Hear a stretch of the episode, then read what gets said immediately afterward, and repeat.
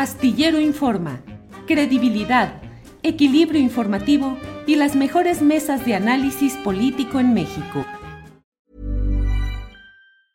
Hey, it's Ryan Reynolds and I'm here with Keith, co-star of my upcoming film If, only in theaters May 17th. Do you want to tell people the big news? All right, I'll do it. Sign up now and you'll get unlimited for $15 a month in six months of Paramount Plus Essential Plan on us. Mintmobile.com slash switch. Upfront payment of $45 equivalent to $15 per month. Unlimited over 40 gigabytes per month. Face lower speeds. Videos at 480p. Active Mint customers by 531.24 get six months of Paramount Plus Essential Plan. Auto renews after six months. Offer ends May 31st, 2024. Separate Paramount Plus registration required. Terms and conditions apply if rated PG. A lot can happen in three years. Like a chatbot may be your new best friend. But what won't change? Needing health insurance. United Healthcare Tri-Term Medical Plans, underwritten by Golden Rule Insurance Company, offer flexible, budget-friendly coverage that lasts nearly three years in some states. Learn more at uh1.com.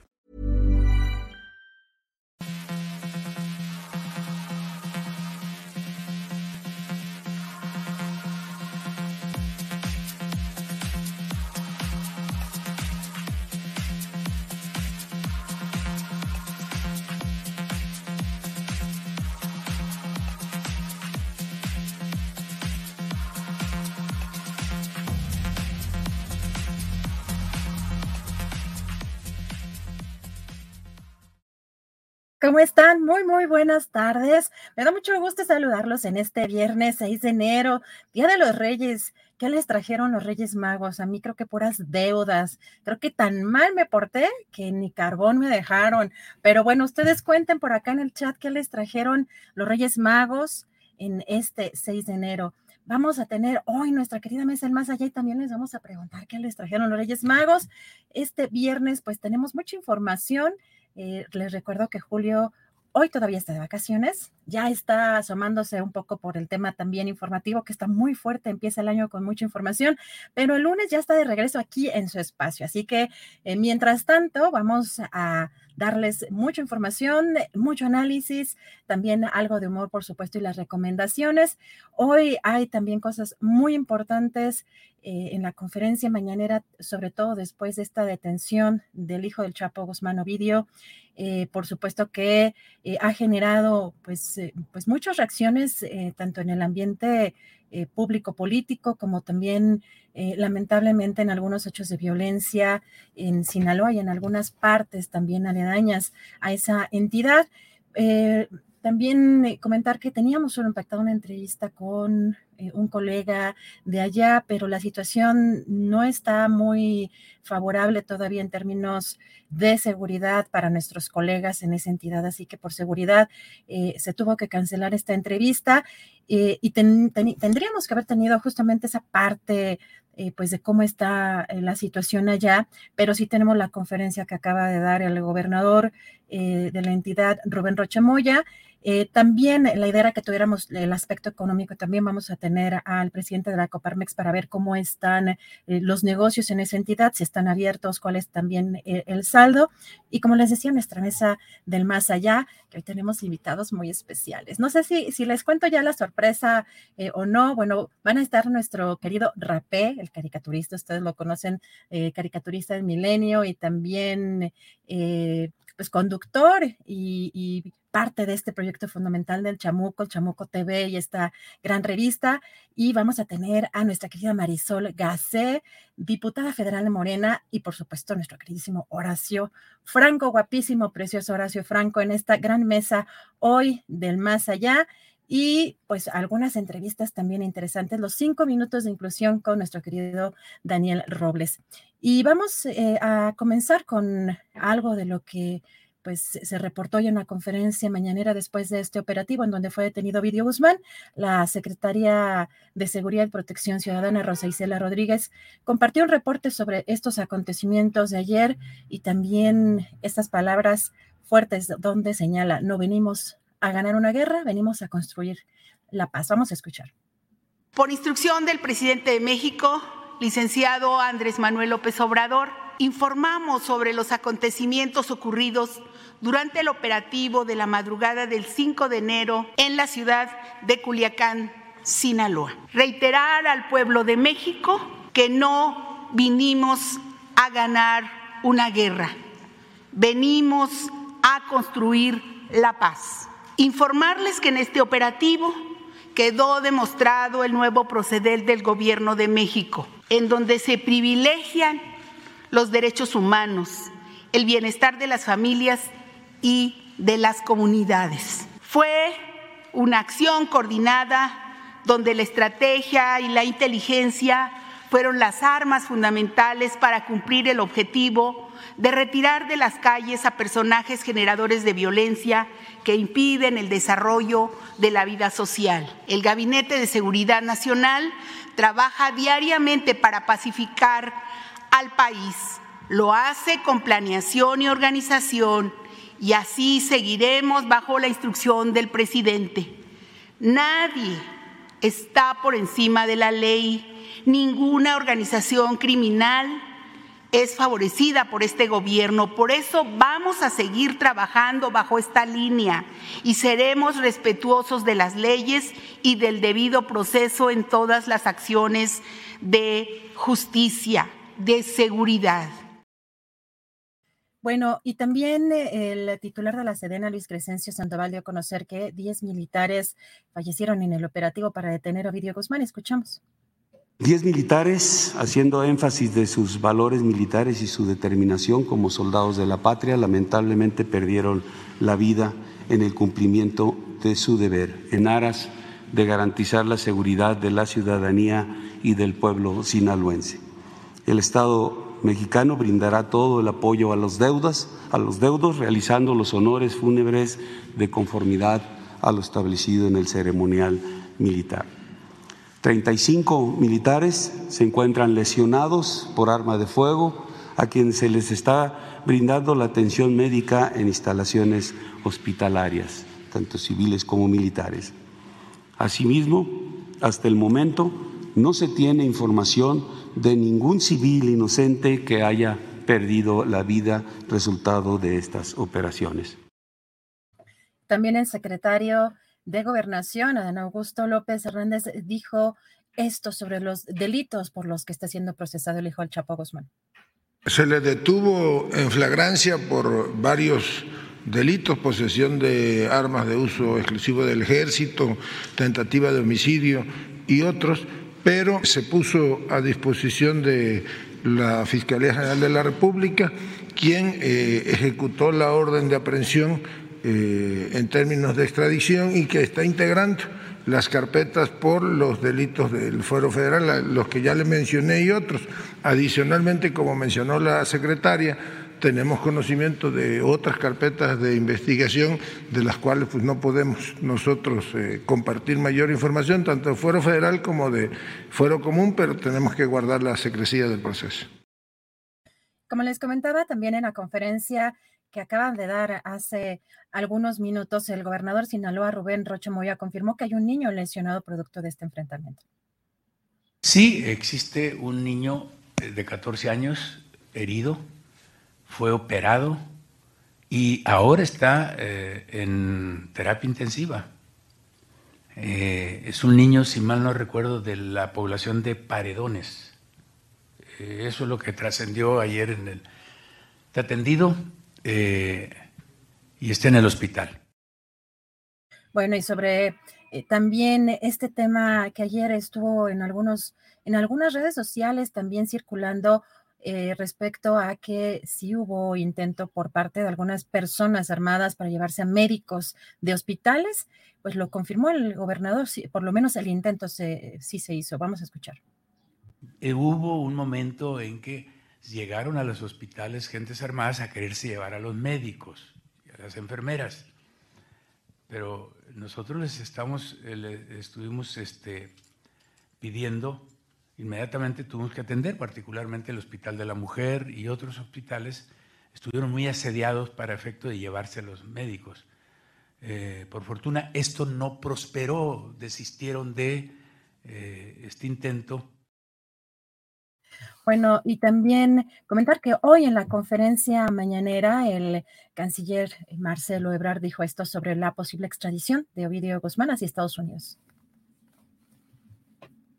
Sobre el, caso de Ovidio hay una solicitud de detención provisional con fines de extradición. ¿Esto qué significa? De acuerdo a la ley de extradición y a los tratados vigentes, un Estado solicita que se detenga una persona porque tiene una causa iniciada y hay elementos sustantivos y evidencias en su contra en ese otro país que está solicitando la extradición.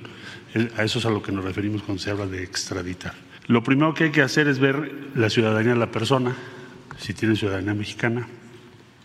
Eh, se, le da cuenta, en este caso, a la Fiscalía General de la República y la Fiscalía General de la República procede en consecuencia. ¿Qué sucede cuando se detuvo la persona?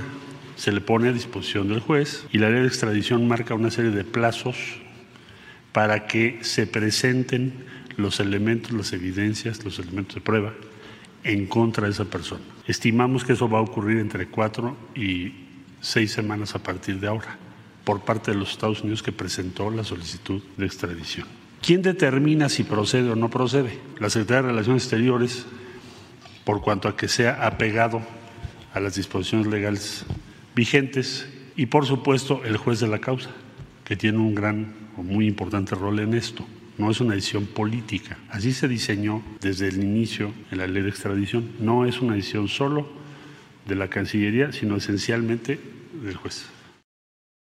Bueno, y un juez federal suspendió en estos momentos cualquier proceso de extradición eh, de Ovidio Guzmán a Estados Unidos, pero vamos a platicar con uno de los reporteros, uno de los periodistas que ha seguido también este tema de cerca. Vamos a platicar con Luis Carlos Sainz, periodista en temas de seguridad y justicia. Luis Carlos, ¿cómo estás? Muy buenas tardes.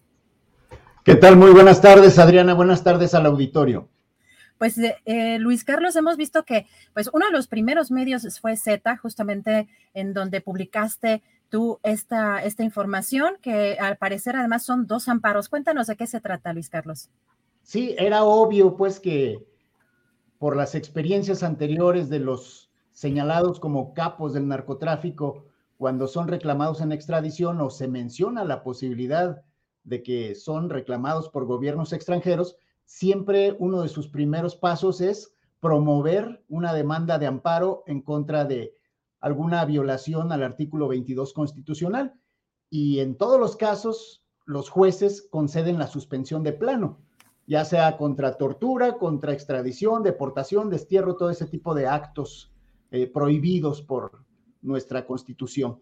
Y fue el caso de los abogados de Ovidio Guzmán López, que el día de ayer, mientras él era trasladado al penal del Altiplano, sus abogados en la Ciudad de México, ante los juzgados de distrito de amparo en materia penal, interpusieron dos escritos uno de ellos en contra de la posible extradición y en el otro se reclaman actos de tortura física o psicológica y en ambos casos les fue concedida la suspensión de los actos reclamados para que de existir estos mismos cesen de inmediato. Luis Carlos, ¿se sabe quiénes son los abogados de, de Ovidio Guzmán? No, no por el momento, Adriana. Sí, eso es lo que hemos estado buscando, intentando como buscar eh, justamente esta, información. Y Luis Carlos, eh, tú que has estado siguiendo de cerca pues este, este proceso, eh, hoy veíamos justamente que el canciller Marcelo Ebrard decía que esto no, el, proceso de extradición no iba a ser pues inmediato y que iba a, tardar incluso algunas semanas. en esto que tú has visto de este operativo y estos estos amparos que, promovió. ¿Cómo ves hacia el futuro este proceso de en contra de Ovidio Guzmán? Muy similar a los que te comentaba, hay narcotraficantes que se han tardado en amparos hasta 11 años para que proceda su extradición, no tanto porque no se haya otorgado por parte de la Secretaría de Relaciones Exteriores, como escuchábamos hace un momento al canciller, sino porque se van al juicio de amparo y amparo tras amparo van dilatando su entrega, aun y cuando ya se haya determinado su entrega. En este caso, estamos apenas en el inicio, es decir, esta suspensión de plano se concede para que no sea entregado al gobierno de los Estados Unidos o de algún otro Estado-nación mientras no se desahogue todo el procedimiento. Todas y todos los que estamos en este país tenemos derecho a ser oídos y vencidos y esa es una de las cuestiones que también se contemplan en el Tratado Internacional de extradición entre estos dos países. Luis Carlos, se puede sabe. tardar hasta dos años mínimo. Claro. eso es lo que estamos, eso es lo que estamos viendo, que pues además estamos ya en una etapa, digamos, final, eh, pues en la recta final del sexenio del presidente Andrés Manuel López Obrador y que quizá no, no veríamos concluido ese, ese proceso en este, en este sexenio, Luis Carlos. Probablemente no. Y ahí está el caso de Rafael Caro Quintero, ¿no? Por mencionar a uno de los que inmediatamente todos ubicaban del otro lado de la línea por la magnitud del caso y por el interés de los Estados Unidos. Pero tenemos más eh, gente ahí en la cárcel en espera de la extradición, aun cuando ya fue concedida, como el caso de Abigail, eh, Abigail González Valencia, está Adán Zamorano, Adán ¿cómo se llama este señor? Adán Zamorano, ¿sí? Eh, del cártel de Sinaloa y tenemos casi 100 que están en espera de, extradición.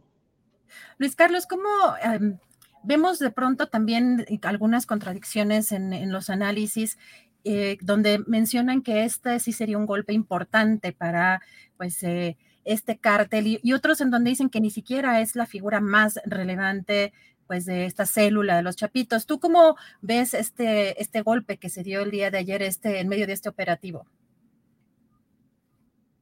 Creo que son dos cosas diferentes, ¿no? Una es el golpe mediático, el golpe que se está dando eh, de autoridad, señalando que sí van tras eh, los capos, que sí se actúa, que pues además de, de abrazos, no están con los brazos cruzados y que sí se emprenden acciones híjole, creo que se nos, se nos trabó un poquito allí la, el internet. La de los menores o de los chapitos. Luis, Luis, Carlos, creo que se nos trabó un poquito. Si nos repites, unos cuatro segunditos se fue, si nos repites lo que nos estabas comentando. Claro que sí, que en el caso de la célula de los chapitos o de los menores, pues son varios los que encabezan el grupo, ¿no? Que son los hermanos Iván Archibaldo, que es Jesús Alfredo, que es Joaquín Guzmán López, hermano de Ovidio, y obviamente, mm, pues no queda descabezado el cártel como en otras ocasiones, o la célula, en donde se van a disputar el poder intestinamente. Ahí ya hay líderes de antemano, e incluso se llega a señalar que Ovidio no era jerárquicamente el que tenía el mayor poder entre los chapitos. Simple y sencillamente se le atribuye un poder en la zona norte del estado de Sinaloa, mientras que sus medios hermanos y su hermano pues estarían trabajando fuertemente en Sonora y en Baja California. Luis Carlos, pues te agradezco mucho la oportunidad de platicar contigo. Estamos muy pendientes pues de toda esta información que surja respecto a este caso y sobre todo que sabíamos que iba, bueno, los abogados eh, y además con tantos recursos era evidente que iban eh, pues a, surgir estas, estos recursos. Por eso también ayer se hablaba mucho de si sería una extradición inmediata o no. Luis Carlos, a reserva de que quieras eh, de que quieras comentar algo final. Te agradezco mucho la oportunidad. Pues nada más que eso de las extradiciones inmediatas no existe, ¿no? O sea, nuestra legislación no lo permite, tenemos que ser oídos y vencidos y pueden ser meses o años los que van a pasar. ¿Y qué sigue? Bueno, Ovidio Guzmán ya instalado en el altiplano, pues vamos seguramente a conocer de sus siguientes amparos que van a ser en contra de tortura, eh, aislamiento, que no se le permite ver a sus familiares y lo clásico de los casos que hemos visto anteriormente con el propio Chapo Guzmán, con Rafael Caro Quintero, y bueno, este es como algo cíclico, ¿no? En, en la vida de los capos en las prisiones. Así es, pues muy atentos a tu trabajo. También Luis Carlos, te agradezco mucho la oportunidad de platicar contigo. Muchas gracias. Un fuerte abrazo, Adriana, a todo tu auditorio. Gracias. Igualmente, Luis Carlos Sainz, periodista en temas de seguridad. Y vamos eh, a ver también otro segmento. Y en la conferencia mañanera, el, eh, pues el presidente López Obrador habló también de este operativo y pues lamentó, por supuesto, la pérdida de vidas producto de estos enfrentamientos. Escuchemos. Informar primero sobre lo sucedido ayer en Sinaloa. Ya se informó al mediodía de ayer, lo hizo el Gabinete de Seguridad, hoy también, y vamos a estar informando constantemente, sobre todo para tranquilidad de la población en general y en especial a la población de Sinaloa. que les eh, enviamos nuestra solidaridad, nuestro apoyo para que puedan recuperar lo más pronto posible la normalidad. Se está haciendo todo con ese propósito y lo que se va a informar tiene que ver con la manera responsable en que se actuó para cuidar a la población civil, que no hubieran víctimas inocentes. Afortunadamente también se contó con el apoyo del gobierno del estado, del gobernador Rubén Rocha, de autoridades municipales. y todo esto permitió que las cosas no fuesen más difíciles, dramáticas, aun cuando pues hubo enfrentamientos entre la delincuencia, entre las autoridades, con las corporaciones del ejército, de la Guardia Nacional, de la Guardia Civil y con los grupos de la delincuencia. Lamentamos mucho la pérdida de vidas, desde luego de quienes eh, perdieron la vida en el cumplimiento de su deber, soldados y miembros de la Guardia. Y también lamentamos todas las pérdidas de eh, vidas de los seres humanos que el día de ayer participaron en estos enfrentamientos. Bueno, y también ayer eh, en la sesión de la Comisión Permanente del Congreso de la Unión se rindió un minuto de aplausos en homenaje a las Fuerzas Armadas. Vamos a escuchar qué fue lo que pasó. Lo que hizo la Guardia Nacional, lo que hizo el Ejército Nacional hoy en Sinaloa y que lo ha hecho en otros estados y que tiene que reconocerse, sean de derecha y sean de izquierda, que hace falta la situación del Ejército y la Guardia Nacional. Y no le pido el minuto. Le pido el minuto de aplausos, presidente, para el Ejército, la Guardia Nacional y toda la cuestión del organismo de seguridad. Concedido. Les pido, por favor, que se levanten de sus curules y vamos a atender y a conceder este justo minuto de aplausos.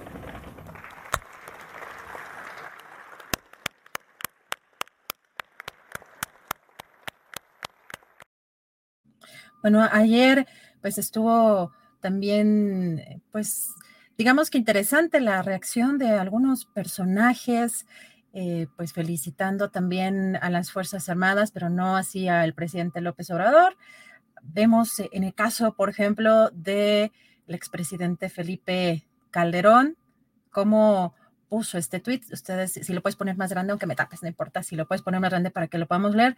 Más allá de motivaciones y circunstancias específicas asociadas a la detención del día de hoy, las acciones encaminadas a restaurar el maltrecho Estado de Derecho deben apoyarse. Mi reconocimiento a las Fuerzas Armadas, eh, a la Sedena, a la CEMAR, por la realización exitosa de tan dedicada operación. Así que llama la atención, pues sí, la reacción de algunos personajes y en este caso, pues de alguien como, como el propio Felipe Calderón Hinojosa. Bueno, eh, vamos a más información antes de entrar a nuestra siguiente entrevista.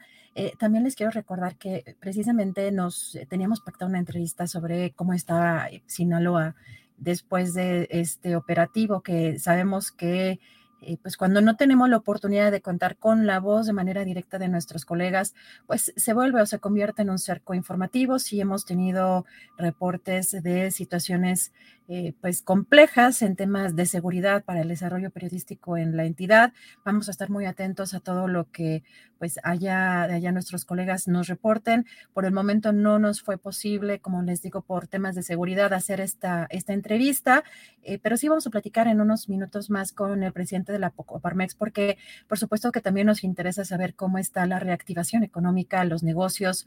Eh, finalmente son negocios, pueden ser pequeños, medianos y un poco más grandes.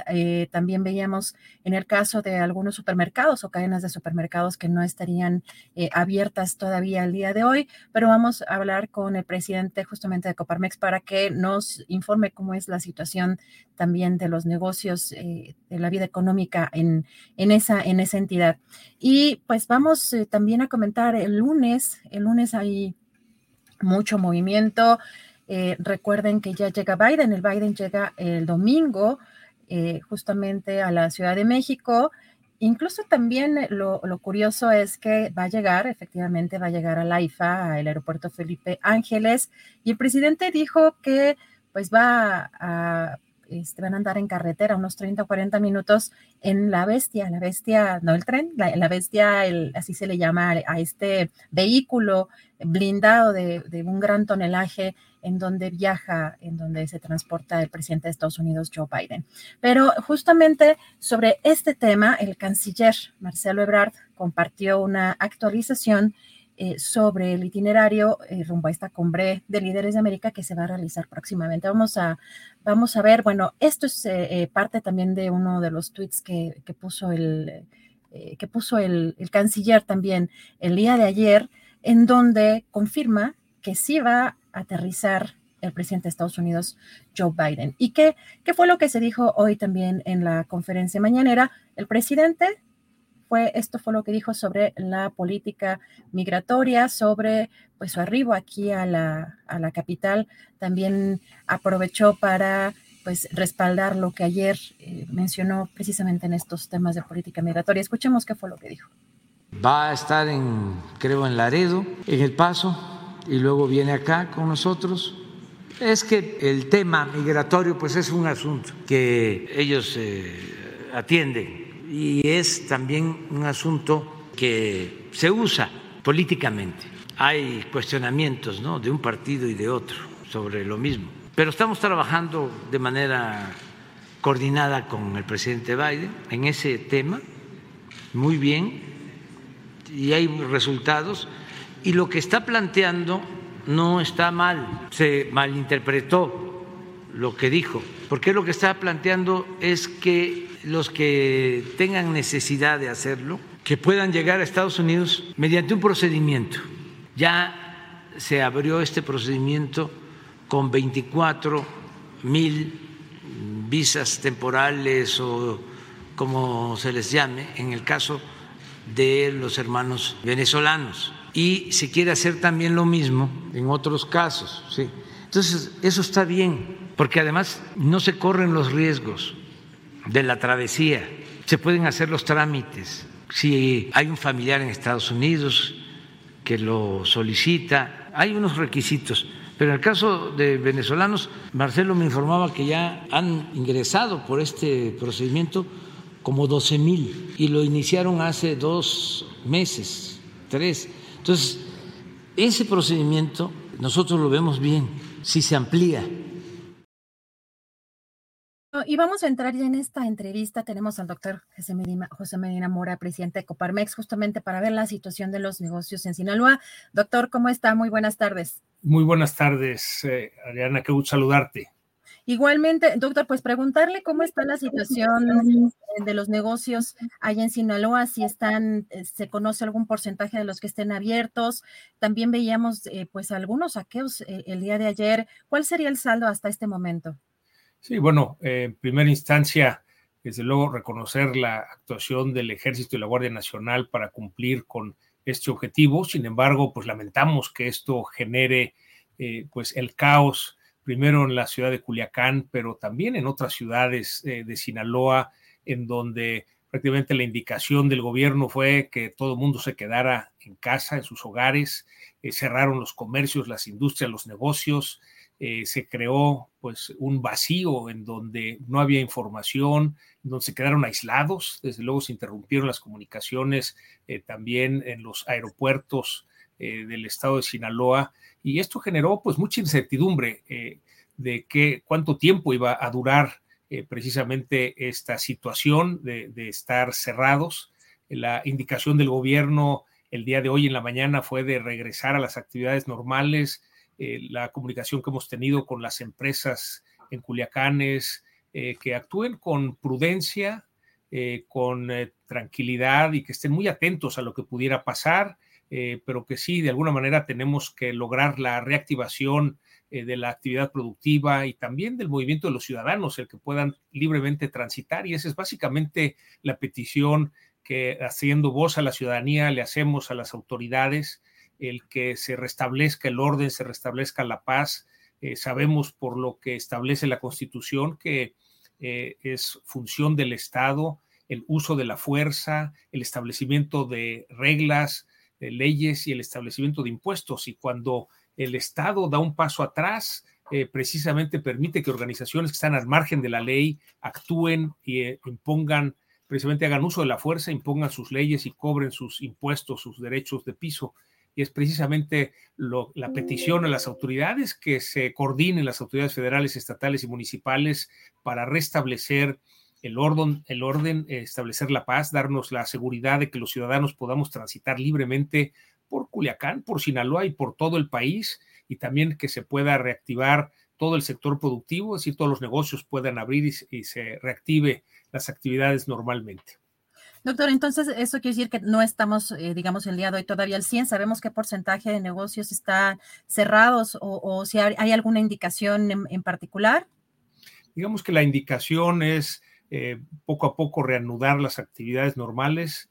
La recomendación que hemos hecho a las empresas y a los ciudadanos en el estado de Sinaloa es hacerlo eh, con mucha cautela, estar muy atentos a lo que pudiera pasar, pero sí, definitivamente tenemos que recuperar, eh, digamos, la, actividad tanto de los ciudadanos como de las empresas y por eso sí, el llamado es poco a poco en la medida que cada una de las empresas y cada uno de los ciudadanos eh, pueda eh, restablecer la actividad normal y esto se ha estado haciendo desde inicio de la mañana, aunque todavía eh, hace falta, porque claro, un golpe así genera mucha incertidumbre, lo que ayer se vio en los bloqueos, en el incendio de pues muchos vehículos, muchos establecimientos comerciales, pues genera esa incertidumbre que precisamente es lo que pues el día de ayer la indicación fue permanecer en los hogares y cerrar todos los toda la actividad económica. Eh, y el día de hoy, bueno, ya en, después de, que ha pasado este operativo, pues sí, la, instrucción del gobierno eh, es el restablecer las actividades y simplemente se han estado haciendo poco a poco. Doctor, ¿ustedes tienen algún reporte de, pues, de, pues, algunos, pues, algunas cuestiones de violencia en algunas, eh, sobre todo pérdidas económicas, en algunos saqueos o, alguna situación eh, pues de pérdidas materiales en el caso de algunos negocios. ¿Tienen algún reporte? Digamos que todavía no tenemos una cuantificación del daño este, material. Efectivamente hubo saqueos en muchas de las tiendas de las cadenas comerciales, hubo eh, muchos vehículos que fueron interceptados para ser incendiados, hubo algunos establecimientos comerciales que también fueron incendiados. Todo esto son pérdidas económicas. Sabemos la cancelación de los vuelos a los aeropuertos, no nada más de Culiacán, también de Mochis, de Obregón, de Mazatlán, es decir, eh, los aeropuertos de Sinaloa y cercanos en, Sonora, de tal manera que, pues sí, las pérdidas económicas son cuantiosas, aunque todavía no tenemos una cifra definitiva, eh, estaremos todavía recopilando esta información eh, y desde luego avisarle a la gente que esté pues muy atenta a, recibir las instrucciones, a, a, lo que está pasando, no nada más en Culiacán, sino en Sinaloa, de tal manera que podamos con toda prudencia ir reactivando la actividad económica en el Estado. Doctor, y, para concluir también agradecerle la oportunidad de platicar con usted. Eh, ¿Tienen reportes ustedes de empresarios eh, lesionados o personal de, estas, estos negocios que hayan sido eh, lastimados o, heridos en, esta, en este operativo? no, hasta ahorita la información que tenemos es que las pérdidas de vida tienen que ver con tanto personal del ejército y la Guardia Nacional como de estos grupos eh, que actúan al margen de la ley, pero no hay hasta el momento noticias de pérdidas en la población civil, ni en las empresas, con los colaboradores, ni tampoco en la ciudadanía. ¿Y hay alguna situación, digamos, de comunicación con el gobierno, ya sea local o también a nivel federal, de alguna reactivación económica también en conjunto, algún apoyo o algún plan o algún eh, o que en, los próximos días haya alguna, alguna reunión para evaluar esto? Digamos que mantenemos esta comunicación con los gobiernos, tanto municipales como estatal y federal. Eh, estamos ahorita apenas en el proceso de la reactivación económica, eh, de, la reanudación de las actividades. Eh, todavía no hay algún plan para apoyar esta reactivación económica, pero sí en los próximos días, en el diálogo que tenemos con las autoridades, estaremos viendo precisamente los apoyos que se tengan que dar, pero quizá lo más importante tiene que ver con esta eh, eh, petición de la ciudadanía. Lo que queremos es vivir en paz, lo que queremos es que se restablezca el orden, que no se tenga que tener este tipo de eh, reacciones de estos grupos que trabajan al margen de la ley, sino que el, Estado pueda precisamente asegurarnos ese, esa paz, esa seguridad para poder transitar libremente como decíamos, por Culiacán, por Sinaloa y por todo el país. Eso es quizá el clamor de la ciudadanía y que damos voz desde Coparmex precisamente en este diálogo con las autoridades. Pues muchísimas gracias, doctor José Medina Mora, presidente de Coparmex, por esta posibilidad de platicar con usted para ver la situación económica y de los negocios de las empresas allá en Sinaloa luego de este operativo. Le agradezco mucho la atención a esta entrevista. Muy buenas tardes. Muy buenas tardes, Adriana. Un saludo para ti y para toda tu audiencia. Muchas gracias igualmente al doctor José Medina Mora, presidente de Coparmex. Es importante, quisiéramos haber tenido esta plática sobre todo lo que está pasando allá, porque sí es importante, pues de viva voz de los colegas que siguen haciendo un trabajo heroico realmente en unas circunstancias muy complejas de seguridad. Eh, sí nos hubiera gustado tener esta entrevista para ver qué está pasando allá, pero sin duda vamos a estar siguiendo el, pues el trabajo que hacen pues de manera muy valiente y muy importante estos, estos periodistas independientes allá en Sinaloa. Y vamos a tener también otra entrevista, vamos a cambiar de tema. Hay una denuncia también muy importante que eh, pues eh, Mariela Albarrán, ella es abogada y mamá es legal, representante legal de sus hijas en un caso de abuso sexual por parte de su progenitor. Así que vamos a platicar con Mariel Albarrán. ¿Cómo estás, Mariel? Muy buenas tardes. Hola, Adriana. Buenas tardes. Eh, agradecerte el espacio, ¿no? Que estés interesada porque en pleno 2023 nos causa escosor hablar de la violencia sexual infantil, ¿no? Un delito que impacta en 5 millones de niños anualmente que de cada mil casos, solo uno recibe sentencia condenatoria. Y bueno, tengo más de tres años eh, suplicando justicia, ¿no? En la Ciudad de México por el caso de mis hijas, eh, dos eh, sobrevivientes de violencia sexual infantil, pero aquí, además de la violencia sexual, hay un factor muy importante que es el factor poder. El agresor, padre biológico, pero estamos hablando de un al momento de enterarme de los hechos de un magistrado en materia penal en el Tribunal Superior de Justicia de la Ciudad de México. Adriana, desde el momento en el que se enteran que se trata de un magistrado, obstaculizan el acceso a la justicia, me sacaron de los dictámenes, alteraron estos mismos eh, estudios de mis hijas. Y bueno, ahora eh, no, no solo es luchar contra el agresor, sino contra abogados que carecen de toda ética y autoridades, Adriana. Eh, cuando me entero de, los hechos, la mayor de mis hijas tenía seis años de edad, me entero por voz de ella y bueno, lo que te quiero decir es que el camino es sumamente tortuoso. Tenemos que de mil casos uno recibe sentencia condenatoria porque es un via crucis.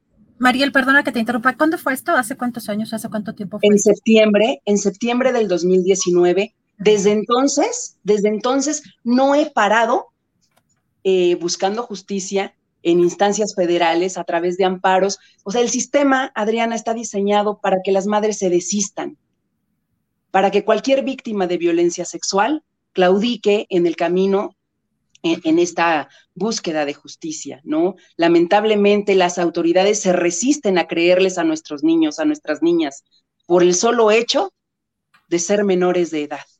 Lamentablemente tenemos una fiscalía, ¿no? Encabezada por la fiscal eh, general Ernestina Godoy, donde no hay servidores públicos especializados para atender a niños y niñas víctimas de violencia sexual.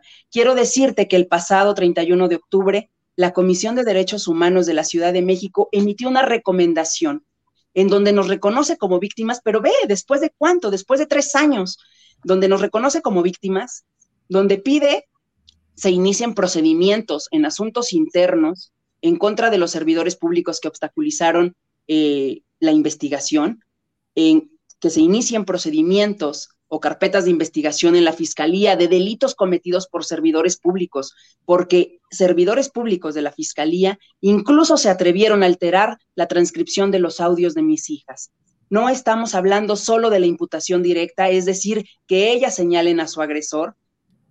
Tenemos esas entrevistas ante el Ministerio Público y con eh, psicólogas clínicas eh, como testigos en esa sesión. Tenemos informes del CTA, un centro especializado para atender a víctimas de violencia que depende de la Fiscalía, que confirma la sintomatología, que confirma que son víctimas de violencia sexual. Tenemos el dictamen eh, público, el dictamen de la Fiscalía que señala que los hechos ocurrieron, solo que mi hija, por tener, por su corta edad, no le dio una connotación eh, negativa a lo que sucedía. Tenemos informes de ADIVAC, de una institución especializada de más de 30 años de experiencia en violencia sexual infantil, dictámenes privados.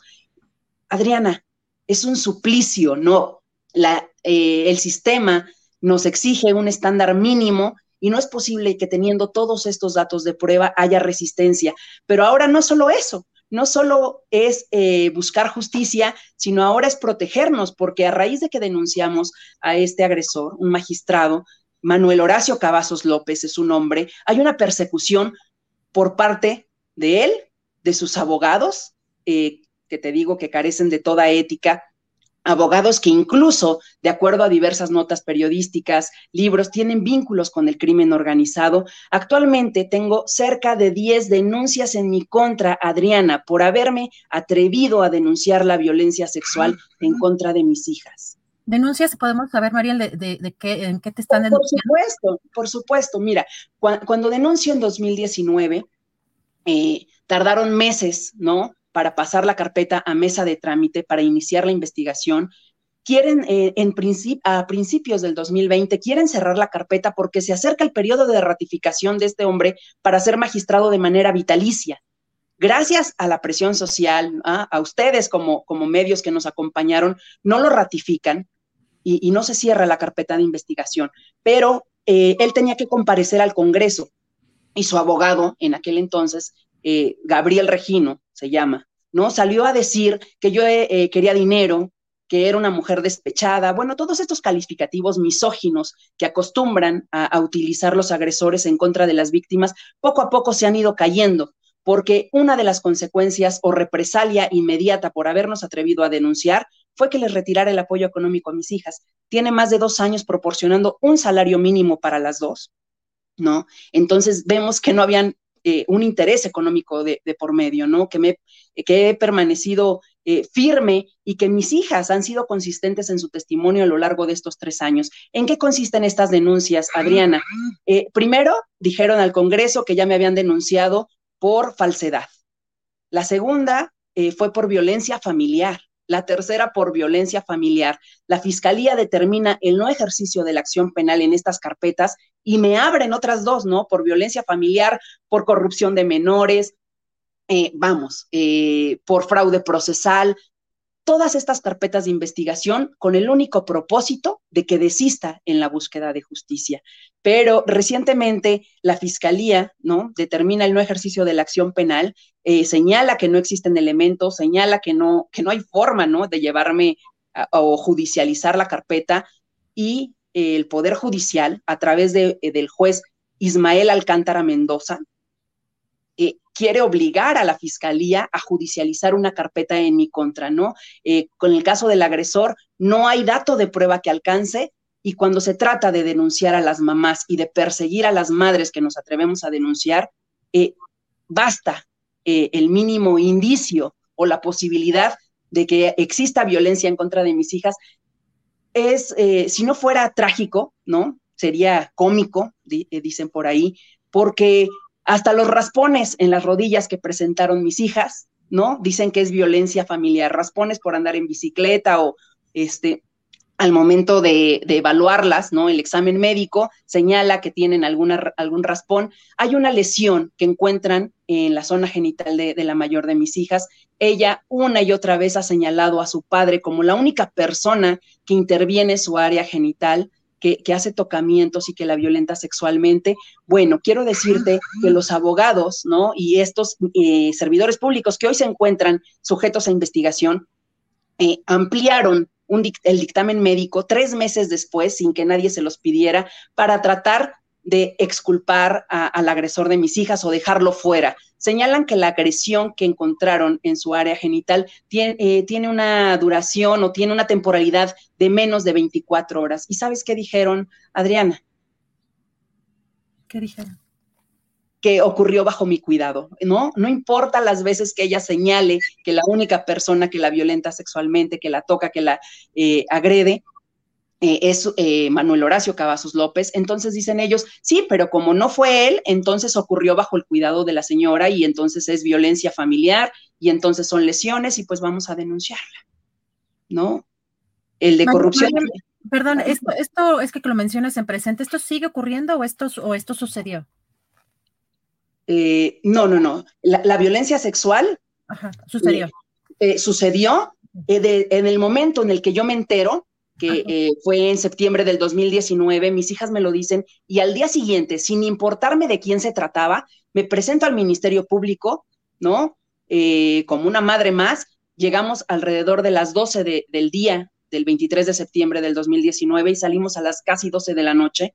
Entonces, eh, pedí medidas de protección, no las negaron, pedí que restringieran las convivencias, no lo negaron. quiero decirte que un problema que tenemos con la Fiscalía y el Poder Judicial, no solo en mi caso, sino con el de todas las madres que se atreven a denunciar o todas las personas que denuncian violencia sexual infantil, eh, el Poder Judicial y la Fiscalía siguen obligando a los niños a tener contacto con sus agresores, Adriana, bajo eh, el argumento de que tienen de que ejercen su derecho a la patria potestad, de que es, su familia. ¿Te imaginas? Es como si a alguno de, las personas que hoy nos ven eh, la secuestraran y, mañana le dijeran, ¿sabes qué? Tienes que tomarte un café con tu secuestrador. O sea, tienes que verlo, tienes que... Es, es increíble que sigan eh, violentando los derechos de, nuestras niñas y de nuestros niños de esta manera, Adriana. Gracias a la intervención de autoridades federales, en este caso de una jueza de distrito en materia civil, es que suspenden las convivencias. Pero en la mayoría de los casos no es así. Esto se logró pues gracias a mi formación, gracias a las redes de apoyo pero, pero no en todos los casos, Adriana. Eh, actualmente hay madres que incluso me contactan a través de las redes sociales para decirme, eh, estoy pasando por lo mismo, estoy viviendo esto. La recomendación que te comenté, que salió en octubre, el 31 de octubre del, del año pasado, 2022, además de que eh, señala que hay que investigar a estos servidores públicos, da de plazo un año para que la Fiscalía diseñe un instrumento para la atención de casos que involucran a niñas, niños y adolescentes con este tipo de violencias, como la violencia sexual infantil. ¿no? Además, la Fiscalía tiene que ofrecer una disculpa a mis hijas por las múltiples violaciones a sus derechos humanos a través de una carta.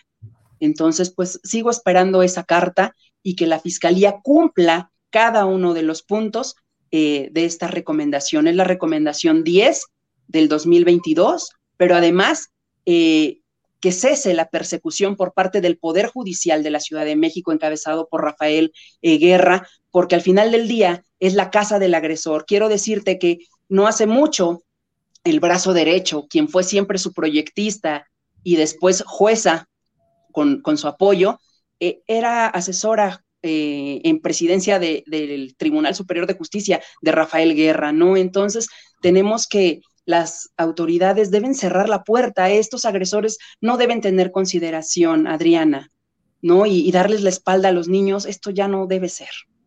María, pues te agradezco mucho la oportunidad de platicar contigo. Lamento mucho esta situación que, pues tristemente no es un, un, caso único, sobre todo de gente que ejerce también este tipo de cargos como magistrados, como jueces, como... Notarios públicos, exacto. Eh, así es. Y, vamos, bueno, si nos permites, estamos muy atentos a, pues, pues a lo que suceda, sobre todo pues porque es importante proteger justamente siempre a los menores, eh, a los menores de edad en circunstancias tan, tan complicadas y hacemos un llamado también a las autoridades para pues revisar este caso con, con, pues con el ángulo que debe, con el ángulo que debe ser y también revisar ese, esos casos, esas redes de corrupción y tráfico de influencias. María, la reserva de que quieras concluir, te agradezco con algún comentario, te agradezco mucho pues que expongas este tipo de casos aquí. Este, este Muchas gracias, Adriana. Solo agradecer el espacio y decirle al público que nos ve eh, los agresores están entre nosotros, ¿no? No es como siempre hemos creído que están en determinados estratos sociales,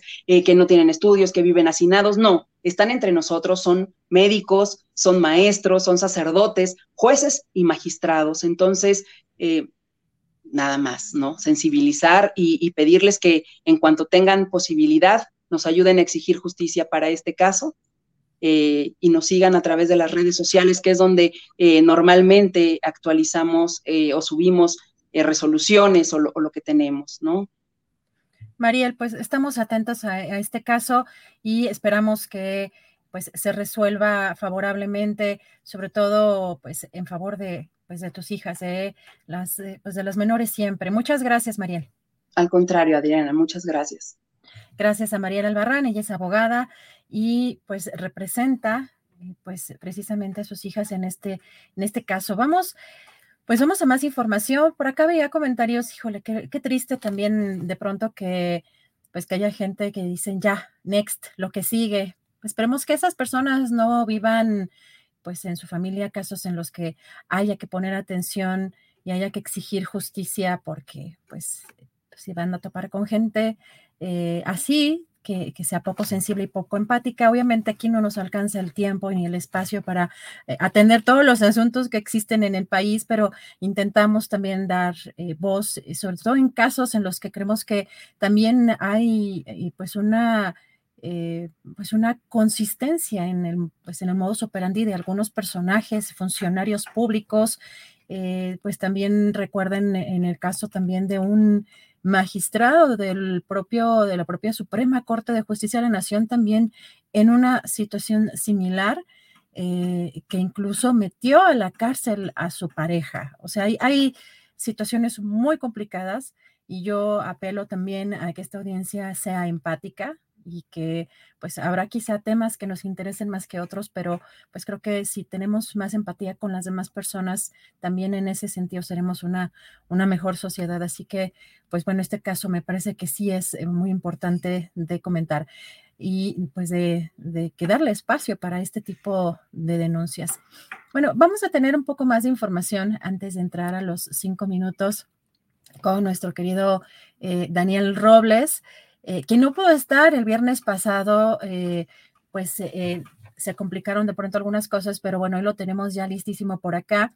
Y pues vamos a ver si tenemos por ahí listo, Andrés, el segmento justamente de Marcelo Ebrard, donde pues habla del itinerario de esta cumbre, de esta cumbre de líderes de América del Norte. Hoy en la conferencia mañanera dijo esto. Como informamos el día de ayer, el arribo del presidente Biden a México está programado para el día domingo, 6.30 de la tarde, en el aeropuerto Felipe Ángeles. Recibe el señor presidente de la República, el licenciado Andrés Manuel López Obrador. Eso es por lo que hace el día domingo. El lunes tenemos programado el arribo del primer ministro Trudeau a México, al aeropuerto Felipe Ángeles, a las 14.40 horas. También recibirá el presidente de México, el licenciado Andrés Manuel López Obrador.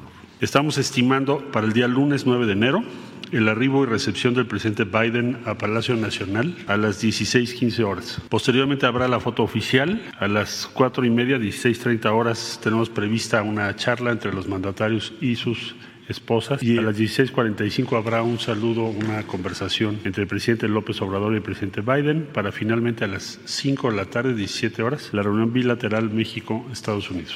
No hay modificación en lo que les informé ayer de quienes participan por cada uno de los dos países, pero en la tarde probablemente tengamos algunas adiciones. La reunión va a estar concluyendo aproximadamente 18.30 horas. Estimamos a las 18.35 horas aproximadamente el arribo del primer ministro Trudeau y su esposa a Palacio Nacional. Después tendremos un breve saludo entre los tres mandatarios y sus esposas para dar lugar a la cena trilateral de los tres mandatarios y sus esposas a las 18.45 y terminará pues aproximadamente 20, 30 horas en la noche.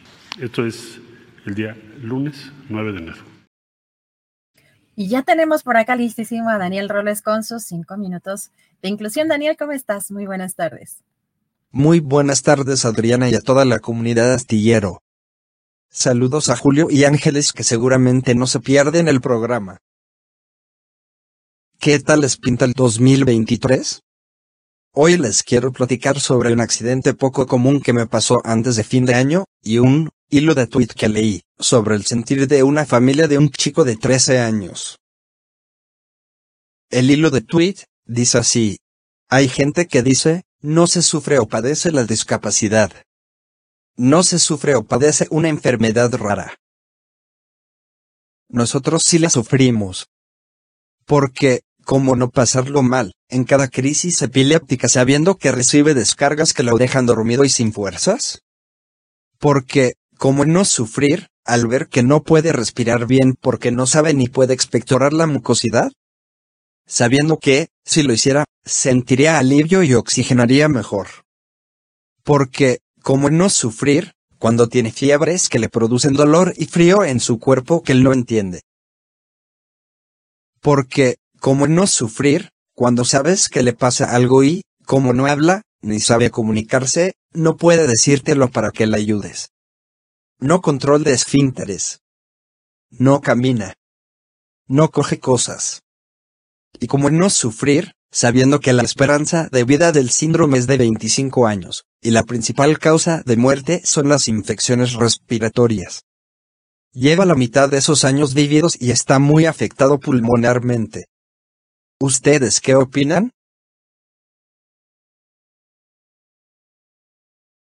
Yo, realmente no sé qué pronóstico de vida tengo. Prometo averiguarlo. Y en lo personal, no me gusta que digan. Daniel sufre de parálisis cerebral. Sino, Daniel vive con parálisis cerebral. Pero es verdad, que la vida trae una dosis de sufrimiento y dudo mucho que una discapacidad se disfrute. El miércoles antes de fin de año estornudé. Mi cabeza dio el latigazo y me mordí la lengua. No somos nada. En un achute cambia la vida, y los planes y la tranquilidad y toda la interacción familiar. Si alguien se lastima o fractura un pie o mano, pues se inmoviliza con yeso o una férula. Si tienes una herida en tu cuerpo, pues tratas de no tocarla. ¿Y cómo inmovilizar una lengua herida en una persona que, como yo, no puede controlar sus movimientos? Dicen las personas que sí tienen control de sus movimientos, que si se muerden la lengua pues tratan de no moverla. Mastican del otro lado, y tratan de no tocarla con los dientes. Yo no puedo hacer eso. El dolor me provoca ansiedad. La ansiedad me provoca movimientos involuntarios repetitivos. Me lastimo la herida constantemente. Es desgastante. Casi no puedo comer ni dormir. La señora de la casa, literal, me tiene que detener la lengua con un trapito para que descanse un poco. Otra opción sería mantenerme sedado por una semana, pero creo es peligroso. Fue una herida algo profunda. Fueron hilos e hilos de sangre innumerables enjuagues bucales. Medicina. Bajé de peso. Parezco un esqueleto con pillejo. Guapo, eso sí, jajaja. No hubo cena ni reunión ni festejo de fin de año. El 2023 llegó mientras veíamos una película de la gente 007. Ya estoy mejor. Son saqué a toda la familia para un desayuno de año nuevo el próximo sábado 7. Haremos frijolitos con manteca. Chilaquiles rojos y verdes con cebolla, crema y queso, huevito en salsa y nopales. Jugo de naranja y una hoyota de chocolate caliente con canela. Y les quiero presumir que compartiremos en familia dos deliciosas roscas de la pastelería de nuestra querida Sol Hernández. Una rellena de crema de almendra y mermelada de mandarina. Y otra rellena de brownie con nuez y con pedacitos de brownie, chocolate y Nutella encima. Nos las merecemos. Conclusión. La discapacidad se vive, y como todo, también se sufre. Y a veces por pequeños detalles que pasan desapercibidos para los demás. Por eso hay que ser agradecidos por lo que sí funciona correctamente en nuestro cuerpo. Y vivir la vida. Como venga. Postdata. Siempre será un buen día para comenzar el año. Un abrazo grande para toda comunidad astillero. Te comparto Grupo de símbolos. Twitter. Arroba Daniel Robles Mex. Facebook. Daniel Roblesaro. Instagram. Daniel Roblesaro. YouTube. Daniel Roblesaro. Gracias totales.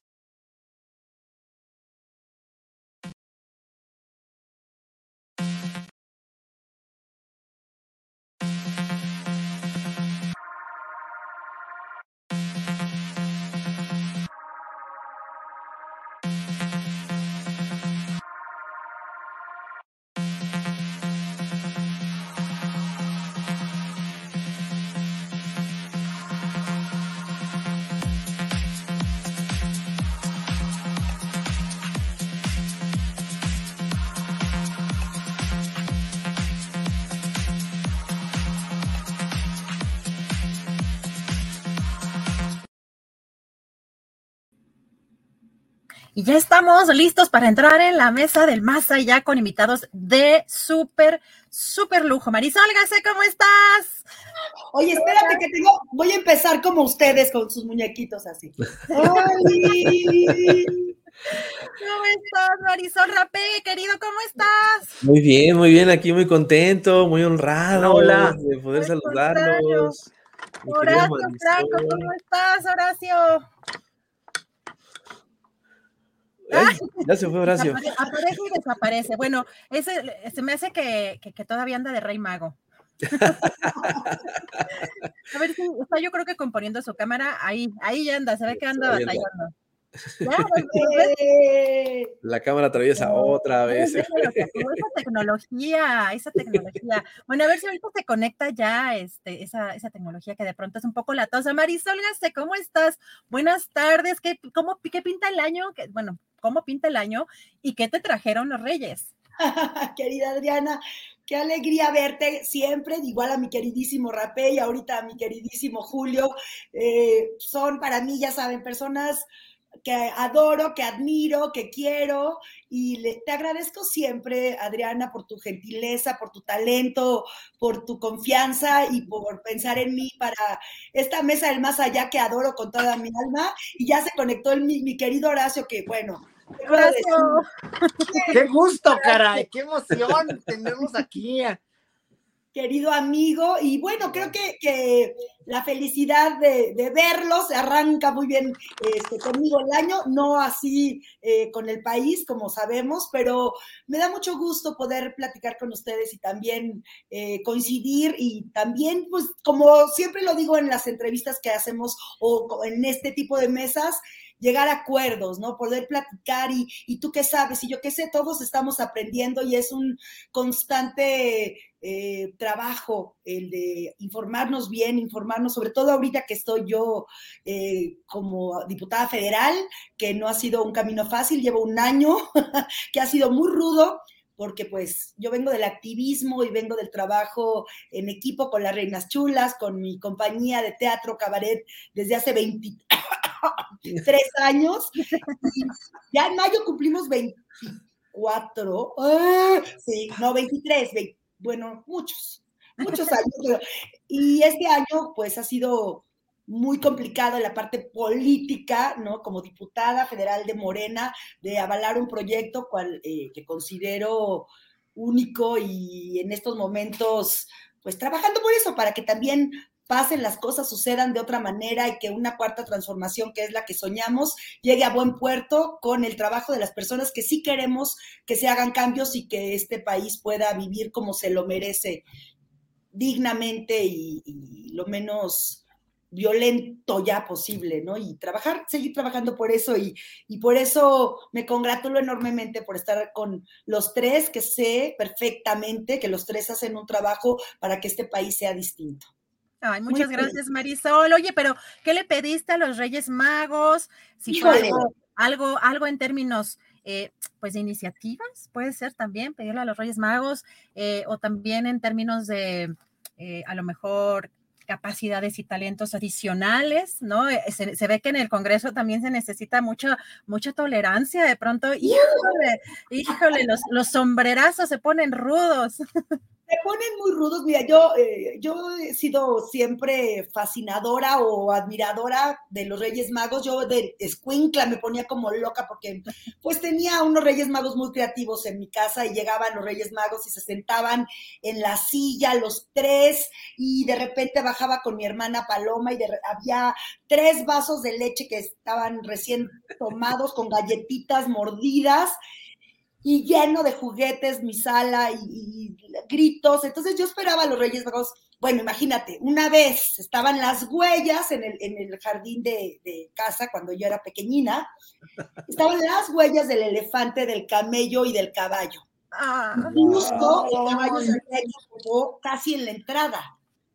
Mi hermana y yo llegamos delirando a la, a la primaria, estábamos en segundo de primaria, yo estaba en segundo de primaria, llegamos delirando, incluso los, eh, la maestra llamó a, hablar a nuestros papás, porque si estas niñas pues tienen problemas, y pues, mi madre quiere explicar que esos Reyes Magos eran muy creativos y que llegaban a, a casa y pues para mí fue, era como, pues sí, me explotaba la cabeza y, tener esa sensación de que iban a llegar, mm. les hacíamos cartas y bueno, para mí es maravilloso. Y lo que le pedí este año a los Reyes, pues creo que una de las razones es hacer las cosas con amor.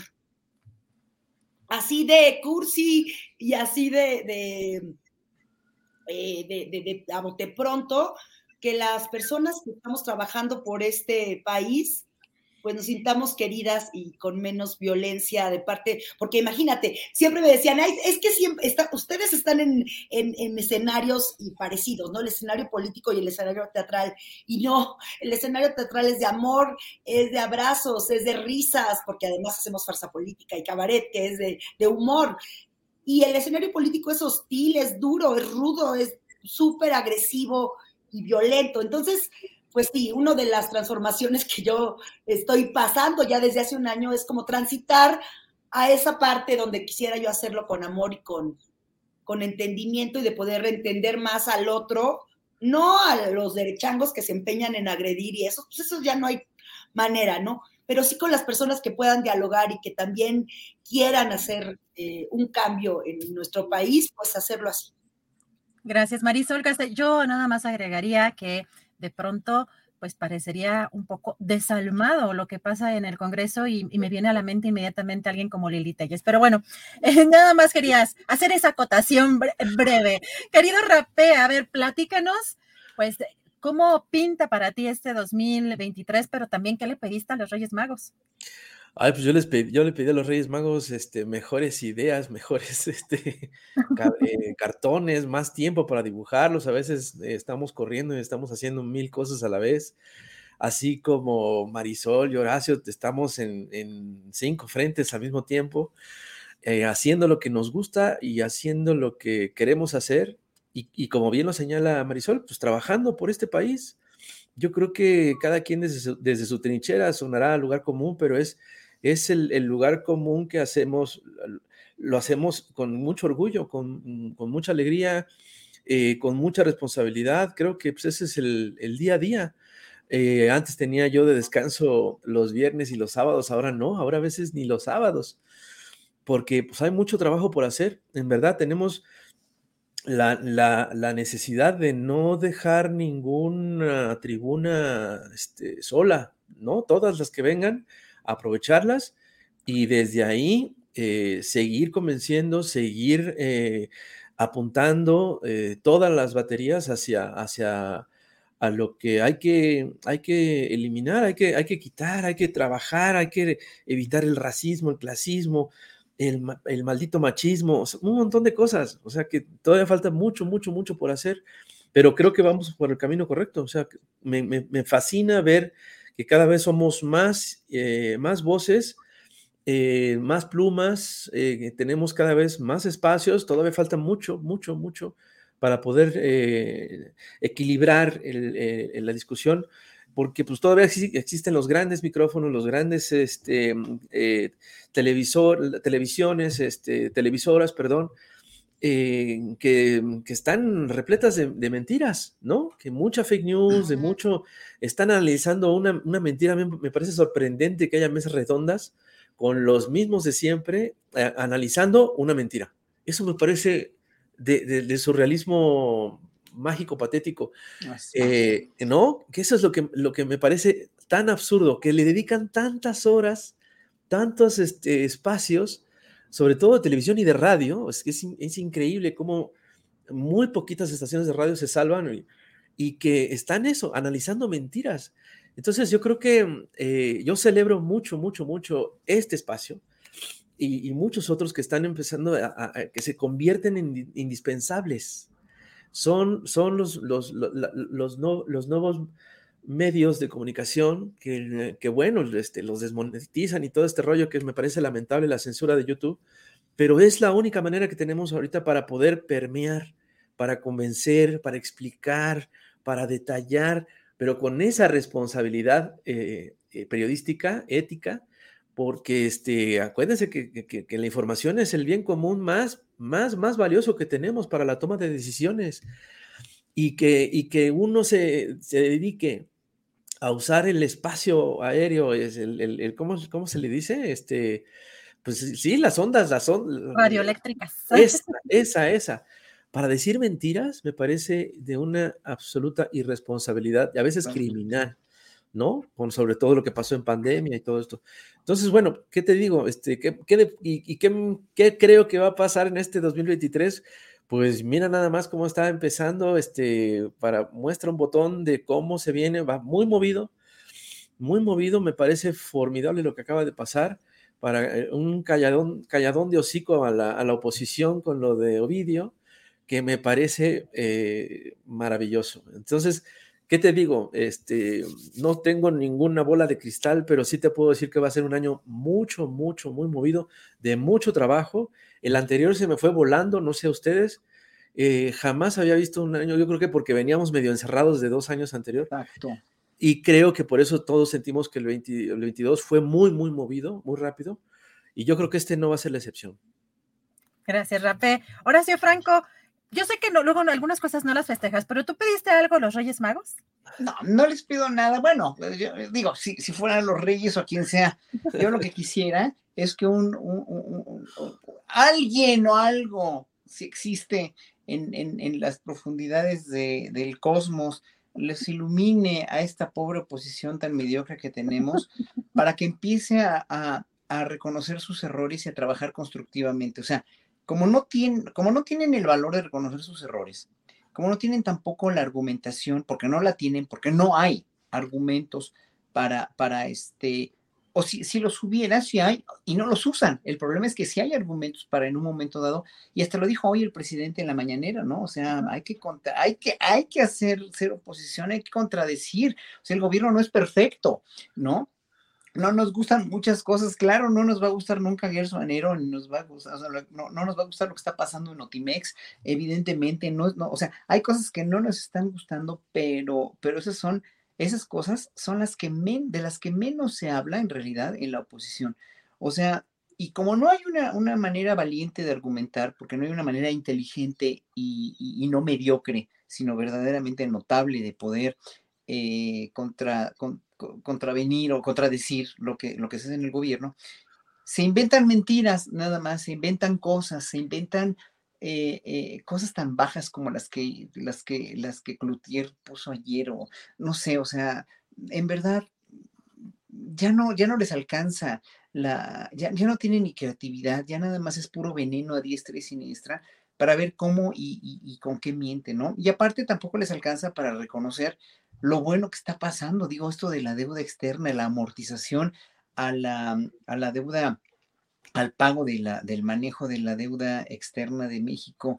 Eh, digo, sin decir lo de los salarios mínimos, lo de las nuevas creaciones de empleo, lo de la infraestructura que se está haciendo, lo de la solidez de la economía mexicana, etcétera, etcétera. O sea, no es ser lo, nuestro, y eso lo sabemos, digo, no me, no me dejarán mentir ni, ni Marisol ni, ni Rapé, lo nuestro no es chairés a lo, a lo, a lo, a lo irreflexivo, porque ningún, yo creo que ningún chairo es irreflexivo nada más porque sea los que somos, los que somos admiradores y los que somos eh, los que reconocemos lo bueno de este gobierno, inclusive eh, reconocer las cosas que no nos gustan, y eso, pues mucha gente lo hace también, ¿no? No, no, no es nada más ser así, este, eh, el prototipo de, no sé, el prototipo de Sheridan, ¿no? Del mexicano de Sheridan, que no existe en realidad, que no, que no existe, que es una estigmatización verdaderamente falsa, pero yo, lo que yo, lo que le diría a Sheridan, yo eh, con todo el respeto que me merece como escritor, es que en verdad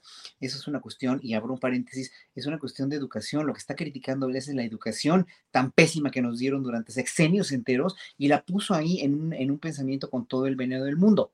Entonces, cierro el paréntesis. La cuestión con esta esta, este, este, inventar e inventar e inventar y no reconocer hace que sea una oposición que simplemente escupe para arriba o se tiran balazos a los pies, porque finalmente eh, no van para ningún lado. Entonces, yo lo único que les pido es que para hacer una oposición, o sea, le pido al cosmos, pues, es que para hacer una oposición verdaderamente que valga la pena y que tenga al menos un candidato de todos los 50 que tienen, o casi 50, pues que, que, que recapacite y que ya se pongan a construir a partir de la crítica constructiva a lo que no les gusta y lo que es en verdad que no están pasando algunas cosas, pero que no inventen. O sea, nada más el hecho de inventar e inventar e inventar. O sea, estos encabezados de reforma con los rieles oxidados o lo que quieran y manden, ¿no? O sea, ya es de risa loca y ya lo único que hace es que siguen escupiendo para arriba. Y claro, eh, si yo fuera una persona mala o una persona que quiera nada más una, una, este, una, una cosa para el país, sino una pluralidad, y yo diría, no, pues obviamente que, que sigan escupiendo para arriba, o sea, mejor, porque así va, va, va, a ganar el Estado de México, va a ganar Coahuila, pero no es nada más eso, no es por eso, es que si hubiera algo digno para, para, otra opción digna, pues sí, pero no la quieren ver y no la quieren construir ni la quieren, ni la quieren realizar. Entonces, pues ellos mismos están cavando su, tumba o ya la cavaron ¿eh? desde hace mucho. Gracias, Horacio Franco. Marisol Gase, ¿cómo viste? Hemos estado con una, híjole, no, no tuvimos un descanso informativo, digamos, estas últimas semanas. Normalmente estamos acostumbrados a que en diciembre baja la información, incluso hay que rascar un poquito, de pronto buscar temas un poco más soft, pero hemos visto una, pues una cantidad de temas que están sobre la mesa y que sí, todo va ligado a lo electoral de este año y del 2024, pero pues ayer vimos mucho movimiento pues no nada más en, en, Sinaloa con esta detención de Ovidio, el hijo del Chapo Guzmán, sino también en las reacciones de los propios pues opositores. Vemos en este tuit, por ejemplo, incluso al propio Felipe Calderón, ¿no? donde reconoce a las Fuerzas Armadas, a la Sedena, a Semar, pero bien eh, mencionaba también Julio Astillero en su tuit que no agradecía o no, no agradecía, no reconocía eh, al presidente López Obrador, que es el comandante supremo de las Fuerzas Armadas. Así que, bueno, ahí regalteándole a López Obrador eso, pero también, por un lado, haciendo este reconocimiento. Y bien decía también Rapé que ya hay, pues, eh, quizá un calladón de hocico, como decía Rapé, respecto a este tema. ¿Cómo ves, cómo se maneja? Ya se puede decir todavía que pues tiene estos acuerdos por haber saludado con el crimen organizado, por haber saludado a la mamá del Chapo. ¿Cómo ves todo esto, Marisol? Creo que es justo lo que acabas de decir, Adriana, que sepulta, o sea, con esta captura, estas ideas y estas tergiversaciones y estrategias de la derecha de decir que eh, eh, Andrés Manuel apoyaba el cártel de Sinaloa, ¿no? Para golpear a Andrés Manuel. Y creo que justamente es eso, la, la iniciativa del presidente Andrés Manuel en estos momentos fue la acertada, ¿no? Desde la creación de la Guardia Nacional, que la dirige Luis Rodríguez Bucio y el general secretario de la Defensa Nacional, Luis Crescencio Sandoval. Y creo que es eso, justamente como hacer la diferencia, no dejar en alto a nuestras Fuerzas Armadas, justamente ayer, ¿no? Que se iniciaron los actos para conmemorar los 200 años de la creación del heroico colegio militar.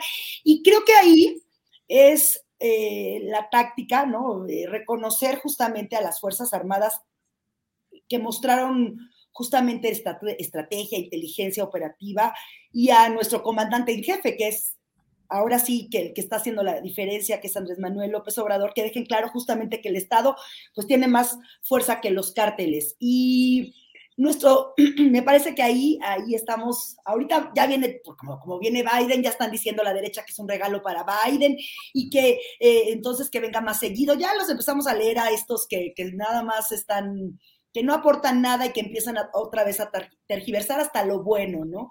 Y creo que justamente ahí nuestro gobierno está demostrando a Estados Unidos que por nuestra parte estamos cumpliendo con esta responsabilidad ya dijo Andrés Manuel hoy en la mañanera que no está la DEA inmiscuida, que no está Estados Unidos inmiscuido.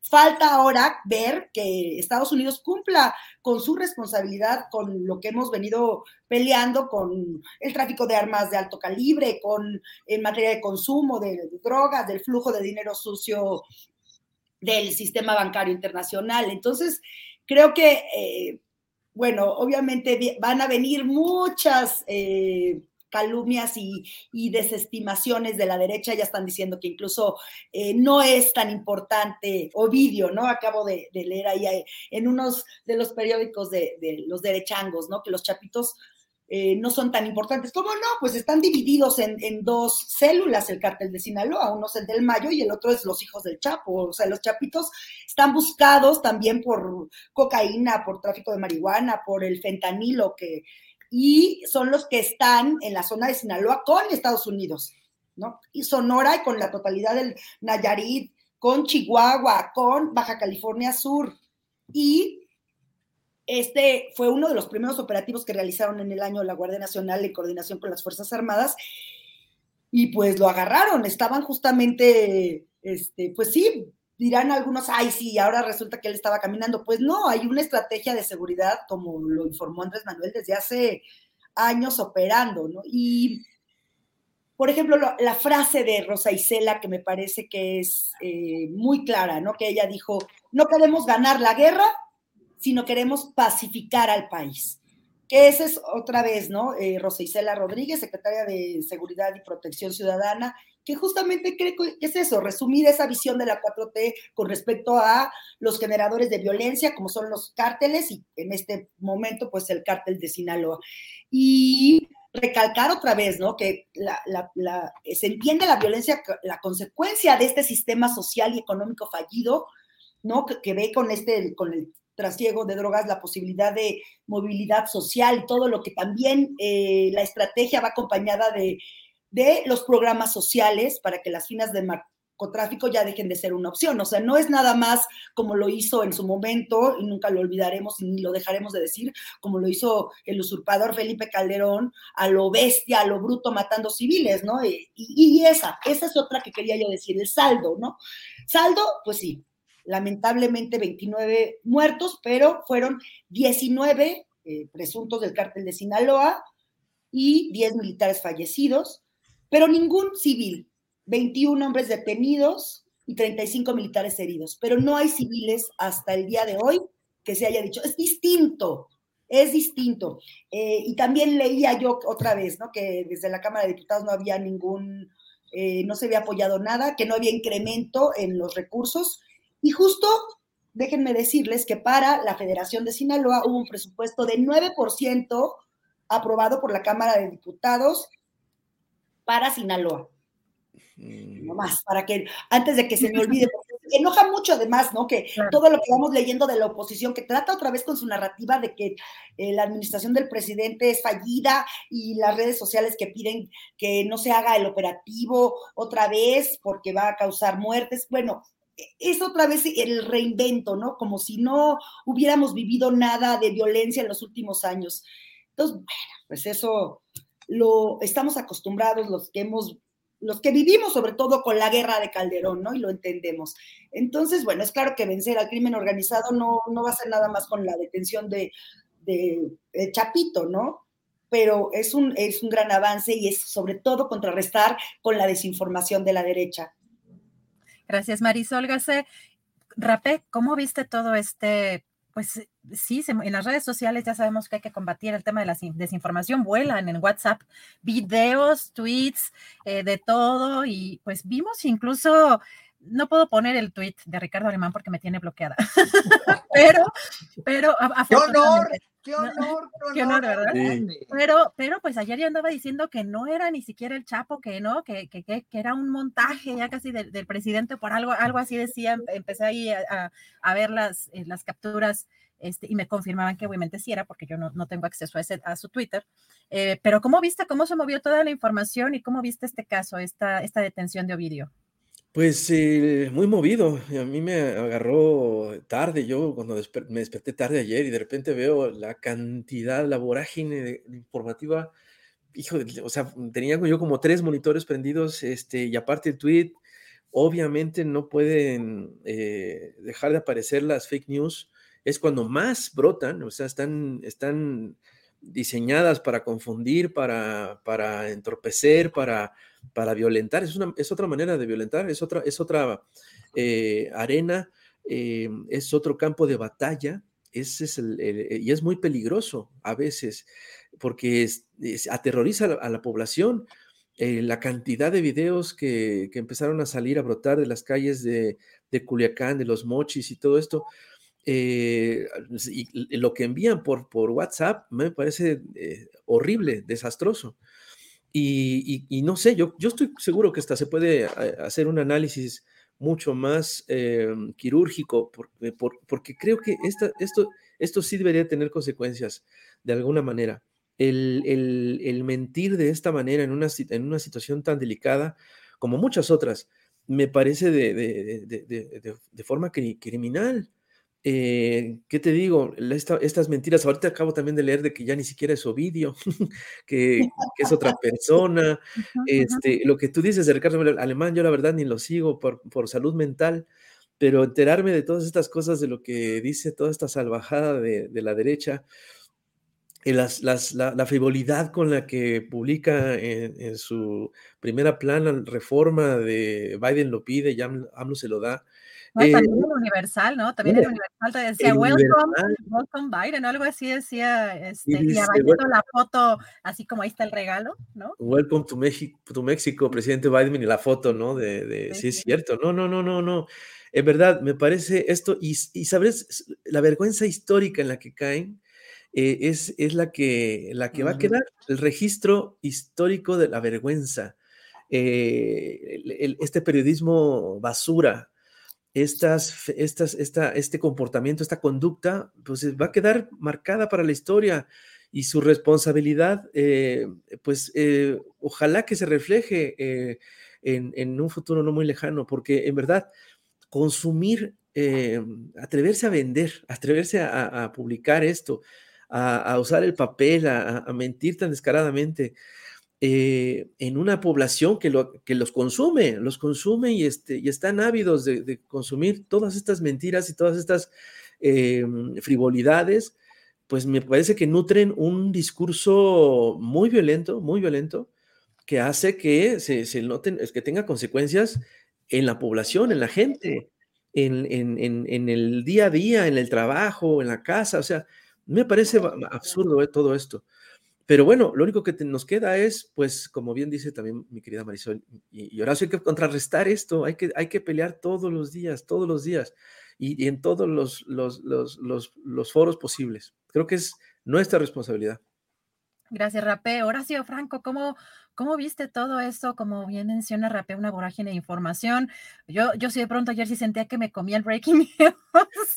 Entonces, de verdad es que es, es, impactante además la cantidad de información y, con las redes sociales, la cantidad de videos por acá en el chat nos estaban poniendo. Yo me creí el video del tanque, donde iban entrando tanques. Eh, eh, o, sea, sí, hay, hay que eh, pues de pronto medirle, eh, eh, este, también tranquilizarnos un poco antes de, entrar de lleno a la información, pero ayer sí fue un momento muy complicado en términos informativos. Horacio, ¿tú cómo viste todo esto?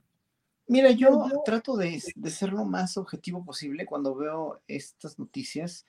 lo de los videos lo vi hasta hoy en la mañana, no, no quise ver porque la síntesis ahí está. Hoy la conferencia de prensa muy breve que dio la secretaria Rosa Isela y el secretario de la Defensa, ¿no? Eh, y ya, nada más, y ya con eso me fui, fui, o sea, sabía lo que estaba pasando, pero no, o sea, el seguir el alarmismo también en un momento dado, el seguir todo esto, eh, eh, toda esta exageración, mejor me esperé a hoy en la mañana, oír la mañanera, los resultados de la, en la conferencia mañanera, los resultados de cuánta gente en verdad había sido afectada, quiénes murieron. Luego, luego tú anunciaste que había muerto un muchacho hace, hace una hora que empezaste el noticiero, ¿no? Un muchachito de 14 años también.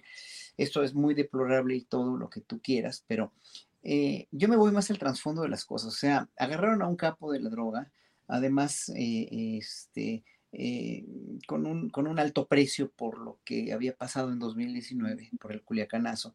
Eh, AMLO demostró que todas las invenciones de la mamá del Chapo y todo eh, fueron verdaderamente.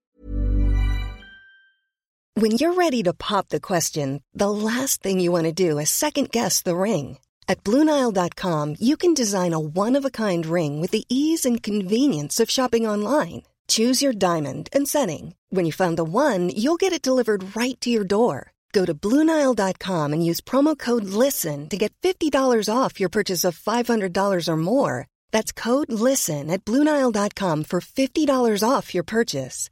Bluenile.com code LISTEN. I'm Sandra, and I'm just the professional your small business was looking for. But you didn't hire me because you didn't use LinkedIn jobs. LinkedIn has professionals you can't find anywhere else, including those who aren't actively looking for a new job but might be open to the perfect role, like me. In a given month, over 70% of LinkedIn users don't visit other leading job sites. So if you're not looking on LinkedIn, you'll miss out on great candidates like Sandra. Start hiring professionals like a professional. Post your free job on linkedin.com/people today. Pues no, yo no quisiera usar la palabra estúpidas o estultas, pero fueron inútiles, son innecesarias. y que además el gobierno no tiene ningún, o sea, incluso Anabel Hernández, ¿no? O sea, ¿qué les pasó? ¿Qué le pasó a Anabel, no? Que, que después de, de, haber sido tan combativa y tan, tan puntillosa con, con todas las autoridades, ahora se inventó o se sacó de la manga o no sé quién le haya dicho que este gobierno tenía nexos con el narco. Y, eh, en fin, esto demuestra que no, ¿no? Esta es una gran victoria para López Obrador, realmente, para el gobierno de la 4T, porque finalmente están sacando quiénes son en verdad ellos, ¿no? Y, aparte, pues otra gran victoria, una gran derrota para la oposición ayer, pues fue que eh, Biden va a aterrizar, o sea, una cosa mínima, que quién importa, pues, para, más bien, nos importa a nosotros que vemos al, yo estuve, se los vuelvo a decir, estuve en el, en el aeropuerto, en el Felipe Ángeles hace dos semanas, y me pareció una cosa verdaderamente portentosa, maravillosa y prodigiosa, pero bueno, además en el tiempo en que se acabó, y realmente es una obra pública verdaderamente de una envergadura absolutamente fenomenal. Pero bueno, qué bueno que va a aterrizar Biden ya también ahí. Entonces, otra derrota para la oposición. Y entonces, eh, la cuestión aquí es que si más nos contaminamos de toda esta basura, que, es basura? Porque no, no es que no sea cierto, no es que no, no esté pasando, no es que yo sea indolente, pero pues aquí están además los hechos, ¿no? Se detuvo a un joven capo, además los dos, que tanto el otro que el, el, el, de Ciudad Juárez, el pobre, un pobre muchacho que ya murió, eh, o sea, lo más sobresaliente de esto es que gente tan joven, ¿no? Y además gente que, que, hubiera podido hacer una vida eh, próspera, una vida feliz, pues está eh, hundido en la mierda, ¿no? Y eso por, porque los gobiernos anteriores nunca pudieron darles opciones, pero también porque el consumo de, drogas en Estados Unidos tampoco le da a sus habitantes una vida próspera porque los tiene en la enajenación, los tiene en el manejo total y absolutamente, eh, eh, pues sí, obvio, este, narcotizado de, de, una, o sea, de una, de una bajeza humanitaria, humanista, de una bajeza tremenda, ¿no? Con valores éticos y culturales de veras muy podridos y muy decadentes. Entonces, eso es lo que consumen ellos, ¿no? Y, y, son tan hipócritas de creerse los, la policía del mundo. Bueno, ya sabemos cómo se las gastan allá. Pero aquí, obviamente, pues también están pagando plato roto muy fuerte que es todos los asesinatos, todos los crímenes y toda esta juventud descarriada y descarrilada que no se pudo dedicar a otra cosa porque no, porque los tuvieron, los echaron como, como maceta sus mamás, o sea, mamás con embarazos no planeados, hijos no deseados, hijos no queridos, como este pobre muchacho el, del, del, cártel de Ciudad Juárez que murió, que a los 18 años ya estaba en la cárcel. Dices, no, no es posible una vida echada a perder de una persona que hubiera podido ser pues súper talentosa y además toda esa, toda esa gente, hay un cártel también, un subcártel ahí en Ciudad Juárez de los artistas, ¿no? De, de, gente que pintaba grafitis que era muy talentosa y que los orillaron a ser delincuentes, ¿no? Entonces todo eso duele y cuando oyes hablar al observador que quiere precisamente arreglar todas esas cosas, dices, es que siempre, siempre hubo que tuvieron que haber arreglado desde antes todo esto, ¿no? Con cultura, con arte y con educación, y no se les, no se les dio. ¿Por qué? Porque no querían. ¿Por qué? Porque querían un pueblo devaluado. ¿Por qué? Porque se coludieron con las televisoras, se coludieron con las empresas para ser un pueblo auto, auto devaluado, autoflagelado, auto, totalmente mal comido, mal educado, etcétera, etcétera. Todo eso que critica Sheridan fue culpa precisamente de, de, de administraciones anteriores y de siglos y siglos de sometimiento. Entonces, ¿Qué es lo que yo, yo saco como conclusión? O sea, sí, los, qué bueno que no hubo daños colaterales, claro, obviamente, ahí sí vamos a ser este, más optimistas. Qué bueno que el operativo fue bastante limpio, como para que hayan muerto nada más estas personas, lamentablemente, también, ¿no? Que fueron militares y fueron eh, gente de la Guardia Nacional. Qué bueno que ya está en la cárcel este hombre, que, que este, bueno, obviamente pues sí, tienen que pagar lo que hizo, ¿no? Eh, pero también es, o sea, todas son víctimas de un sistema podrido, de un sistema totalmente hipócrita que viene de Estados Unidos, de la drogadicción en Estados Unidos y de la falta de educación en México y de un sometimiento a partir de autoridades que nunca le dieron importancia a la educación, a la cultura, a las ciencias, a las artes en, en la educación del pueblo, del pueblo mexicano masivamente, que lo prefirieron ver obeso, y gordo y diabético y hipertenso con toda la mierda que le daban de comer. Qué bueno que, que, ayer pues, hiciste esta entrevista fantástica de lo de refrescos, Adriana. Qué bueno que, que se metan en programas de, de, de, también de youtubers, eh, como el, el, de ayer Ernesto Ledesma incluso también hizo un muy buen programa sobre nutrición. Qué bueno que el presidente hoy en la mañanera fue muy incisivo sobre la comida chatarra. ¿Por qué? Porque todo eso le, da, le va a dar al pueblo de México un unos horizontes mucho mejores para crecer. Eso es lo que me importa a mí. Lo que me importa, no, eh, sí, obviamente son pecata minuta, dijéramos, o sea, pecata minuta en el sentido que obviamente yo no estuve ahí, debe haber sido un infierno estar en, en Culiacán, ¿no? Entonces, pero lo importante es que este hombre ya está ahí, lo, importante es que hay, un, hay una, una, línea de, conducta más congruente ya con lo que queríamos ver del gobierno de López Obrador y un precisamente un triunfo, dijéramos, para, para la 4T con esta detención.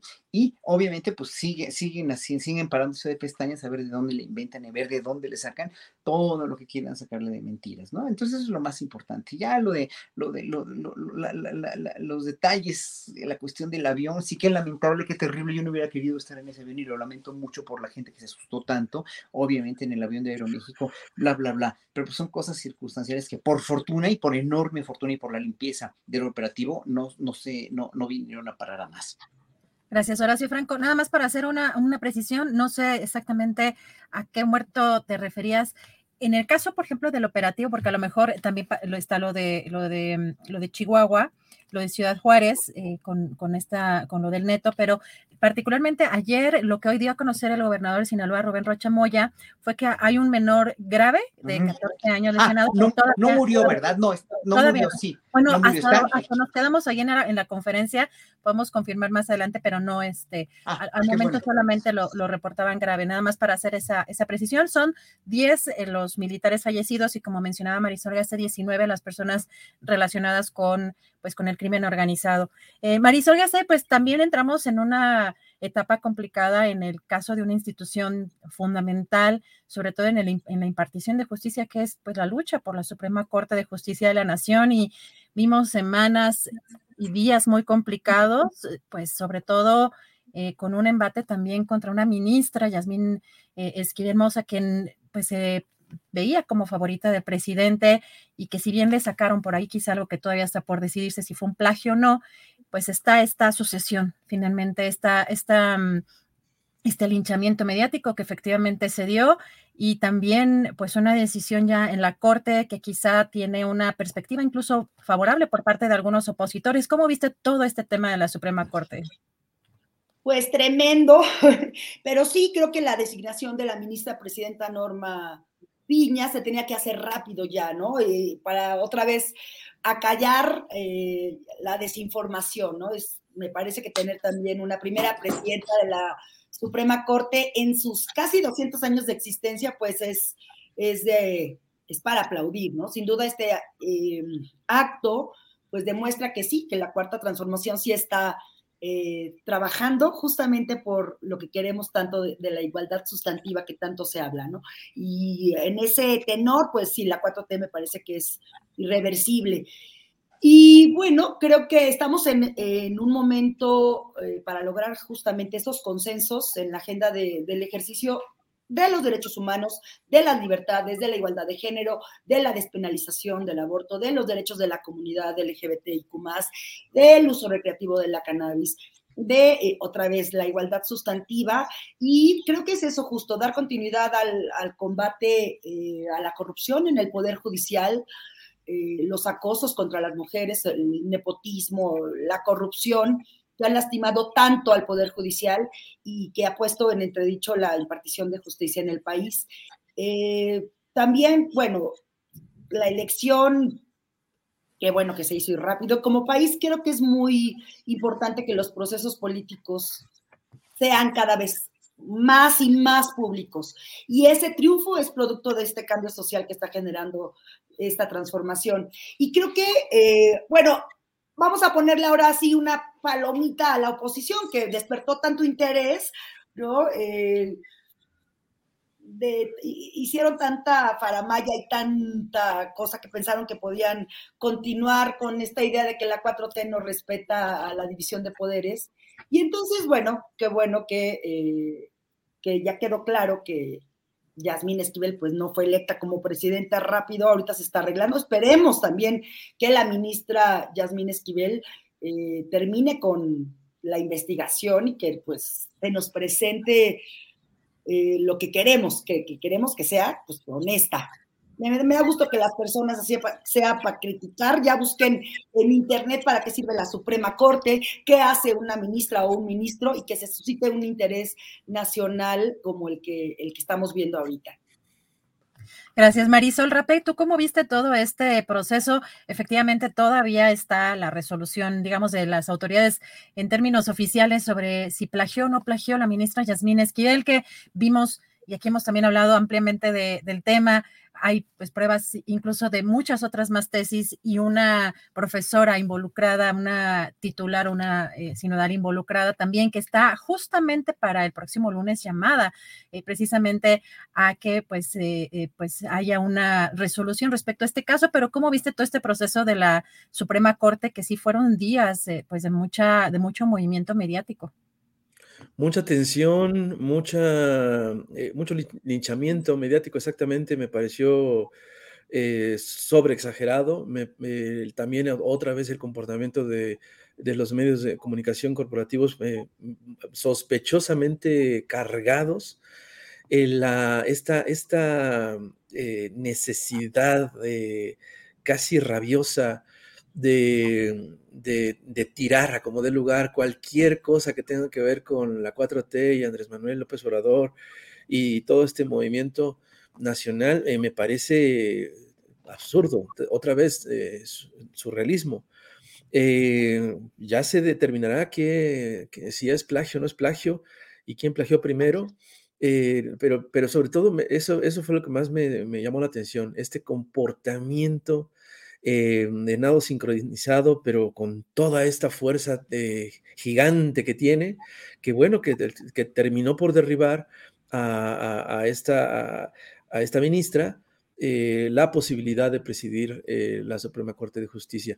Por otro lado, me dio mucho gusto de que no terminara siendo el presidente de esta Suprema Corte Alfredo Gutiérrez Ortiz Mena, porque pues era eh, es eh, muy famoso por haber eh, condonado, haber ayudado a condonar este, miles de millones de pesos a, a, 9 mil grandes contribuyentes, tengo entendido.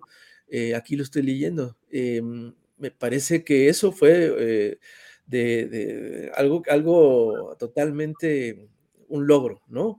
Evitar que, este cuate, lo, malo es que por poquito y gana, por, la cantidad de votos que, que, obtuvo.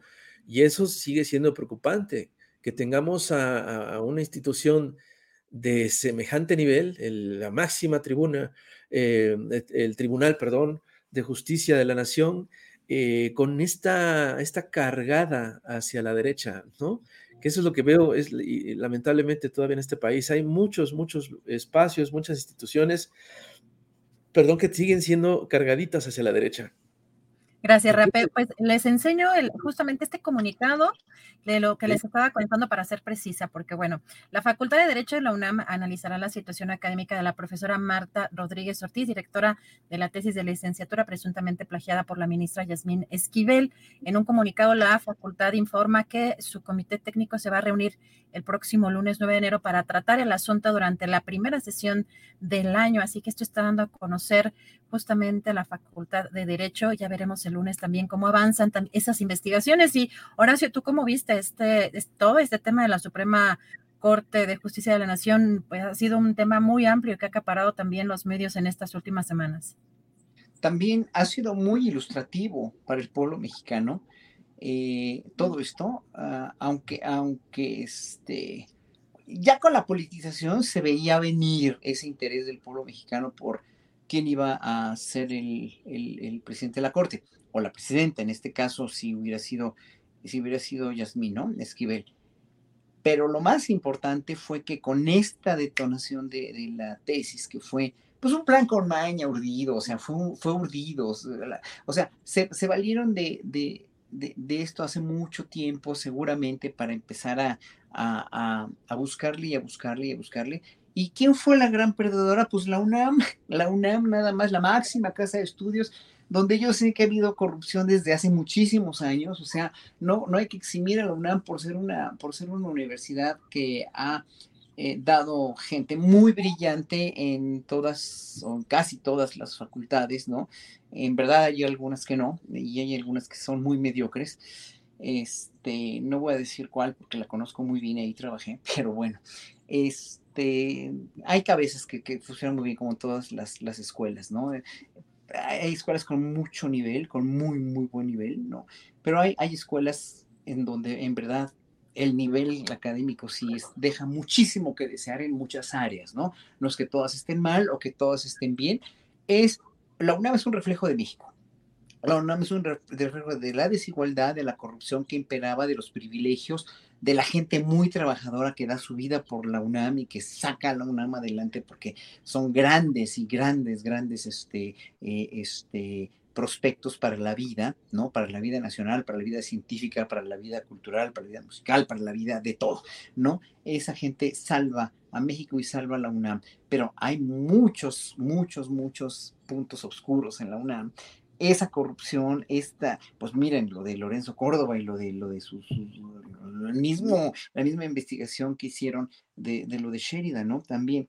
Entonces, y aparte, yo conozco de mucha corrupción también y de muchos privilegios y muchos sueldazos y muchos desperdicios de dinero verdaderamente que si yo les contara que se hiciera una investigación, eso es una investigación periodística que se tiene que hacer, que siempre la he propuesto, ¿no? La corrupción en el mundo de la cultura y las artes es impresionante. Yo no lo voy a hacer porque yo soy artista y no me importa, no me interesa hacerla a mí, ¿no? Pero que la hagan los periodistas, ¿no? Es una buena, sería una buena tesis de, de, este, para investigar todo esto. Pero bueno, aquí la cuestión es que la gran perdedora es la UNAM, con lo de Yasmín, ¿no? De la Yasmín escribe la ministra. Luego, el hecho de que haya salido la ministra Piña, lo cual me parece muy positivo en muchos sentidos y, sobre todo, no nada más por ser mujer, yo, yo no soy feminista de los que eh, una mujer es, se merece más que un hombre, ¿no? Porque, pues, pregúntenle a Lili Telles cómo ha tratado a los hombres, cómo trató al secretario de salud, por ejemplo, y eso, pues, si, si, si, no, si, no es abuso de veras por parte de una mujer hacia un hombre, yo no sé qué es, ¿no? Pero bueno, el hecho de que las mujeres siempre hayan sido víctimas del machismo, tampoco exhibe a una mujer de, ser imperfecta o de ser perfecta, a un hombre igual, ¿no? En verdad, eh, el, machismo es uno de los, de los más horrendos estragos de barbarismo que tenemos todavía en México.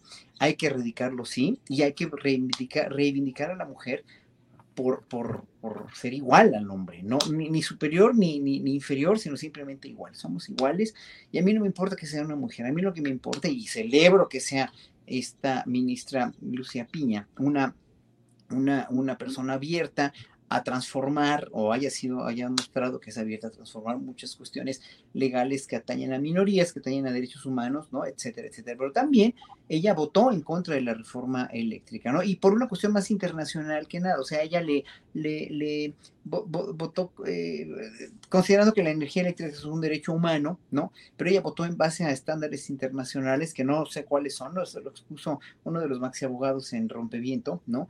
Y este, y obviamente también cuando, cuando, cuando alguien sabe de leyes y por qué vota y para quién vota y en qué, obviamente ya como que te vas más dando cuenta. Aquí lo importante es que el pueblo de México se dio cuenta o se, empezó a interesar, pues, oye, ¿en quiénes son los ministros de la Corte? Y bueno, pues todos son gente que tiene, aparentemente que tiene puntos muy malos y tiene puntos muy buenos y que tiene cola que le pisen, ¿no? O, o que no, o sea, el que iba a ser este eh, eh, nombrado, el que era el favorito del mismo, del mismo presidente anterior de la Corte, pues resulta, no, no es que sea una fichita, es que, es que no estaba por los intereses del pueblo de México. Ahora, ¿cuántos de los, de los, de los magistrados de la Suprema Corte sí van a estar a favor del pueblo de México, sí van a interceder por los derechos de las, del, del, pueblo de México, no nada más de las minorías, no, sino de todo el pueblo de México, como electricidad, como la cuestión de la, la cuestión, hombre, la cuestión de, los, de las factureras, etcétera, etcétera. O sea, la Suprema Corte, para mí, es un triste reflejo igual que la UNAM de, lo, de la podredumbre o de la, del ostracismo, ya no le llaman podredumbre, porque hay esperanza de que pueda cambiar, pero del ostracismo que han mostrado las instituciones en México, ¿no? Y que en un momento dado, por eso López Obrador hace muchos años que se lo criticaron mucho también, dijo al diablo con sus instituciones, pues sí, es que las instituciones estaban como para mandarlas al, al diablo en ese entonces y se tienen que depurar, hoy por hoy todas las instituciones en México se tienen que depurar por una cuestión ya de honor y de patriotismo, porque ya no nos, nos o sea, los ministros sí son gente que tiene mucho dinero, todos están muy encumbrados, son abogados muy reconocidos, pues sí, pero trabajen ya por México y por todo México, no nada más por intereses económicos, no nada más por intereses fácticos, no nada más, no, trabajen por todo el pueblo. Y entonces es ahí cuando la justicia se va a empezar a reivindicar, porque hoy por hoy todos los ciudadanos de a pie, incluido, incluido a mí, tenemos a la justicia como uno de los talones de Aquiles más dolorosos que hay en este país. Gracias, Horacio Franco.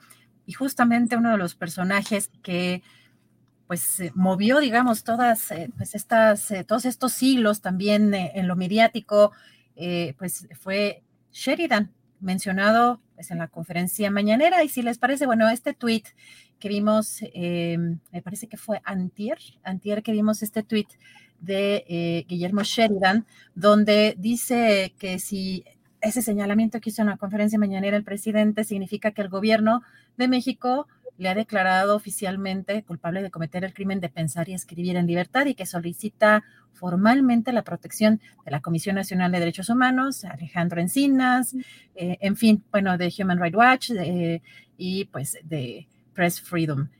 ¿Cómo ven ustedes? Vamos a escuchar si me permiten pues, ¿qué fue? ¿Por, por, por qué puso este, por qué puso este, este tweet eh, Guillermo Sheridan? ¿Qué fue lo que el presidente López señaló en esa mañanera? Vamos a escuchar, es un minutito y cachito. Pero entonces, regresando a Sheridan, este, no hay que molestarse tanto. Eh, ellos jugaron un papel en un tiempo, sobre todo en el periodo neoliberal, ahora ya no tienen eh, ni la importancia política ni la creatividad de antes, porque también, como decía ese crítico ruso, Bielinski, cuando un hombre se entrega por entero a la mentira, decía, pierde hasta la imaginación y el talento. El que se corrompe, si eh, fue un buen escritor, al paso del tiempo ya deja de ser un buen escritor. Se pierde la imaginación y el talento, o sea, se afecta. Entonces, eh, esa es la intelectualidad orgánica que se tiene y esa la estamos enfrentando ahora, pero en el campo, en el terreno de las ideas. Gobierno de México. Ahí estamos viendo, nos queda un minutito para cerrar Canal 22, por la transmisión con Canal 22, así que un minutito nada más para comentar cómo ven esta petición de Guillermo Sheridan y siente que esto es una eh, pues amenaza, una, un señalamiento que requiere, que requiere protección. ¿Cómo ves esto, Marisol?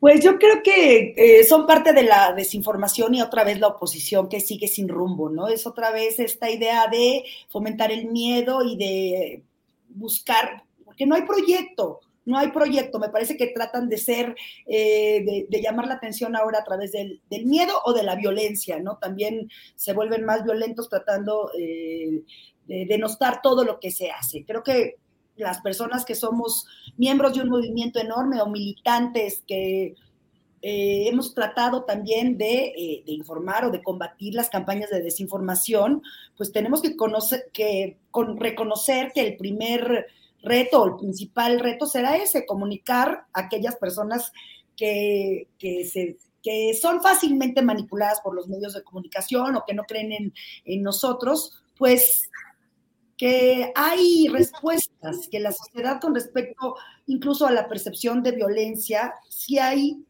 sí hay cifras y sí es algo que la oposición no puede estar en condiciones de, de demostrar lo contrario, porque es lo que vemos en las calles, ellos no salen a la calle a caminar y porque justo además estaba, estaba pensando, ya que nos queda un minuto, este, mejor nos despedimos, porque ya, ya me fui, ya me ya, muchísimo, pero creo que ese es el discurso que van a estar retomando todo el tiempo, ¿no? Y, creo que nuestra labor será transmitirle justo a la población que vamos a hacer un trabajo eh, de información, que ahorita no, cualquier cosa que estamos viendo, bueno o malo, se dice, no se calla, no hay eh, que esta libertad de expresión, que además sí sufrimos, ¿no? Yo en 2015 sufrí, eh, bueno, me corrieron de un programa que se llamaba El Hueso, que era primer lugar de rating en W Radio, simplemente porque le tirábamos durísimo a Peña Nieto y vámonos, ¿no? Y fue muy, eh, fue durísimo para mí, para mi vida.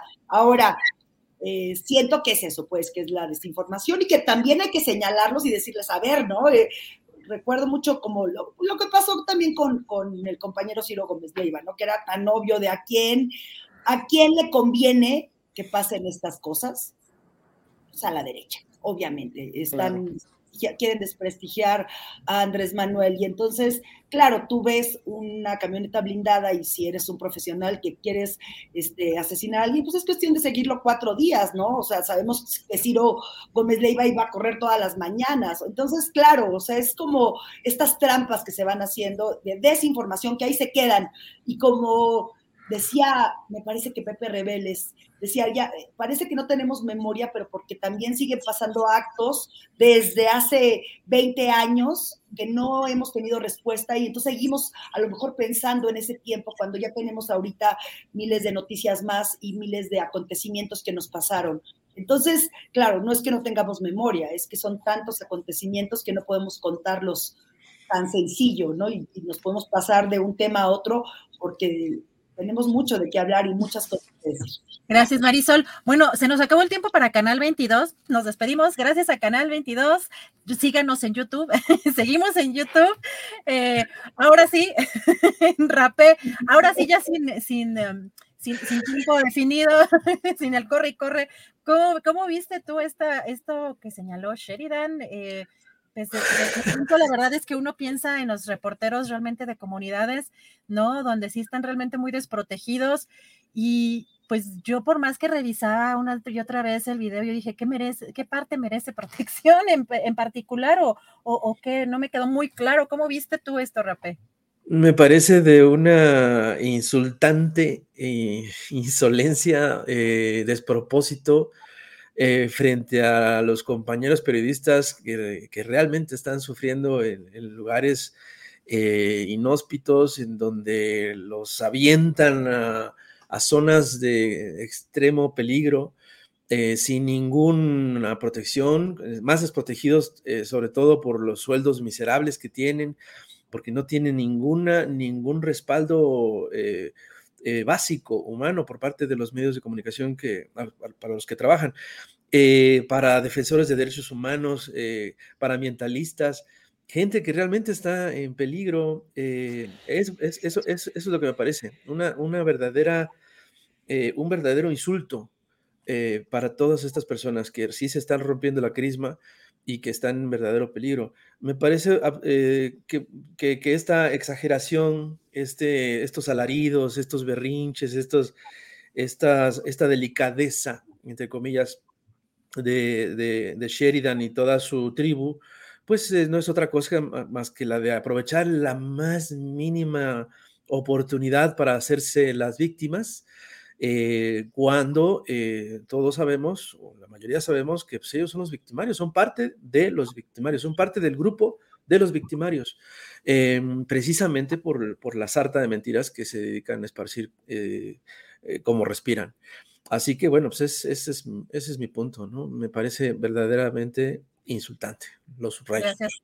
Gracias, Rape. Yo, recuerdo tanto también en hace algunos años lo de la Operación Berlín, personajes pues cercanos a Enrique Krause y cómo llevaron a cabo pues este tipo de, pues, de fabricación o de, o de operación mediática de, información, ¿no? De, tergiversación de la información. Horacio Franco, ¿cómo ves tú todo esto pues, que está pasando? Sí, fue uno de los personajes que divulgó el caso del presunto plagio de esta ministra, eh, pero pues ahora que lo menciona el presidente de esta manera, pide protección. ¿Cómo ves, cómo ves, Horacio? Híjole, pues es que el que nada debe, nada teme, ¿no? No tendría por qué pedir protección si no ha sido amenazado por nadie. Yo, yo no he visto que nadie amenazara a Memo, a Sheridan, ¿no? Digo, este, es una cuestión nada más de, de, lógica. Si en un momento dado tú sacas una investigación y estás total y absolutamente eh, eh, de acuerdo y, tienes una metodología de investigación que está comprobando eh, que, la ministra sí plagió, etcétera, etcétera. Y luego, obviamente, obviamente, el presidente te saca tus verdades, porque eso, ese texto que escribió Sheridan, pues eso es verdadero, ahí está el texto, lo pueden consultar, lo podemos todos consultar. Y, y sí, es una, es una es una serie de sentimientos tan desesperados y tan, tan, este, tan viscerales que, que sí, o sea, como dijo el presidente, pierden creatividad los buenos escritores, ¿no? Y luego, aparte de todo, aparte de todo, le sacan los trapitos al sol el periodista que, publica esto de, de, su de su no, no, este, su aviaduría en la UNAM, si es que es cierto y, si presentan pruebas. Mira, es que para todo se tienen que presentar pruebas ya, o sea, ya no, ya no es posible sacar una conclusión si no se presentan pruebas. Entonces, ahí están las pruebas y ahí está este, pues la cuestión de, de, de, cómo se expone, o sea, lo que les duele, lo que le duele a toda, a toda la oposición, lo que le duele a Loret, lo que le duele, pues hoy al mismo López Dóriga, lo que le duele a Sheridan, lo que le duele a, a, Cuadri, pues es que los expongan, ¿no? y pues que te exponga el presidente de tu país, pues está tremendo, está bastante, está muy fuerte, pues, ¿no? O sea, es, es, y, no por eso van a, va a peligrar su vida y le tienen que poner este, le tienen que poner guardias de seguridad, ¿no? O sea, para nada. Y bueno, todavía se lo cumplió el capricho, porque al día siguiente dijo el presidente, ya, ya se habló, ya se habló con Encinas y ya se va a proceder a eso. Bueno, si tanto miedo tiene, pues es que es que se sentirá muy culpable de algo, ¿verdad? De algo que, que él propició que no es cierto, de alguna mentira, porque digo, eh, yo, yo sí, yo, yo conozco a Guillermo Sheridan por Mario La Vista, que, era muy amigo, gran compositor que murió hace un año, que este muy amigo era de, de Sheridan, pero eh, lo conozco por Mario, ¿no? Eh, no tengo, no tengo, lo he visto un par de veces a Memo Sheridan, pero pues finalmente yo digo, cada quien piensa como tiene que pensar, pero actúan de una manera tan visceral, tan equivocada y tan, tan llena de odio que pues esto, esto de, de, la descripción del mexicano se ofende mucho. O sea, a mí me ofendió porque, pues, señor Sheridan, pues yo no tomo alcohol, ¿no? Yo no soy borracho, yo nunca le he golpeado a nadie, ¿no? Y yo, y yo, o sea, ¿por qué generalizar de esa manera cuando finalmente eh, poner en, en, esos zapatos a todo un pueblo, pues está muy, está muy, este, es muy aventurado y es muy, es muy visceral, pues, ¿no? O sea, si queremos hacer, precisamente no polarizar, pues no hagamos esto, ¿no? No hagamos, no hagamos el ridículo con este tipo de escritos y de cosas que se pueden utilizar precisamente para el repudio, pero pues nosotros repudiamos mucho a, a, a Lito Moreno, por ejemplo, pero no lo agredimos en la calle, ¿no? O sea, finalmente, uh -huh. si Alito Moreno pasa, pues allá él y su conciencia, ¿no? O, o, o, o, el cártel del, de la, de la, de la vivienda de la Benito Juárez o, o, Sandra Cuevas, digo, estaré muy en contra de lo que están haciendo como gobernantes, pero pues no los, no los vamos a insultar ni los vamos a matar, ¿no? Imagínate, es como dice AMLO, pues el que nada debe, nada teme, pues ahí estaba AMLO. Y la Sheinbaum y el secretario de Gobernación en la marcha, con el pueblo, o sea, no deben nada, nadie les va a hacer nada y tampoco van a hacer, el pueblo va a agredir a quien, a quien, a quien no tienen por qué agredir. Guillermo no se merece esas agresiones, pero sí en un momento dado, pues es muy insultante que te digan eso como pueblo mexicano, nada más. Gracias, Horacio Franco.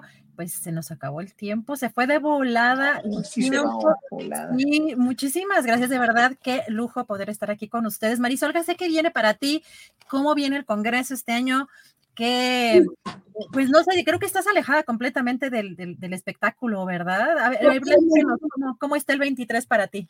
Sí, no, no, de, de, regreso al teatro nada, es, pues este trabajo es totalmente 24 por 7 y creo, bueno, eh, hay mucho trabajo que hacer por lo pronto en lo que nos espera, pues creo que tenemos que aprobar varias iniciativas importantes. Hay una eh, que es la de aprobar la prohibición de las terapias de conversión, que es, esa es una deuda histórica que tenemos como sociedad y que se la tenemos, la tenemos que ten, sacar a como dé lugar. Y también eh, tenemos como reto sacar una propuesta en materia de derechos reproductivos, que es la que estamos trabajando.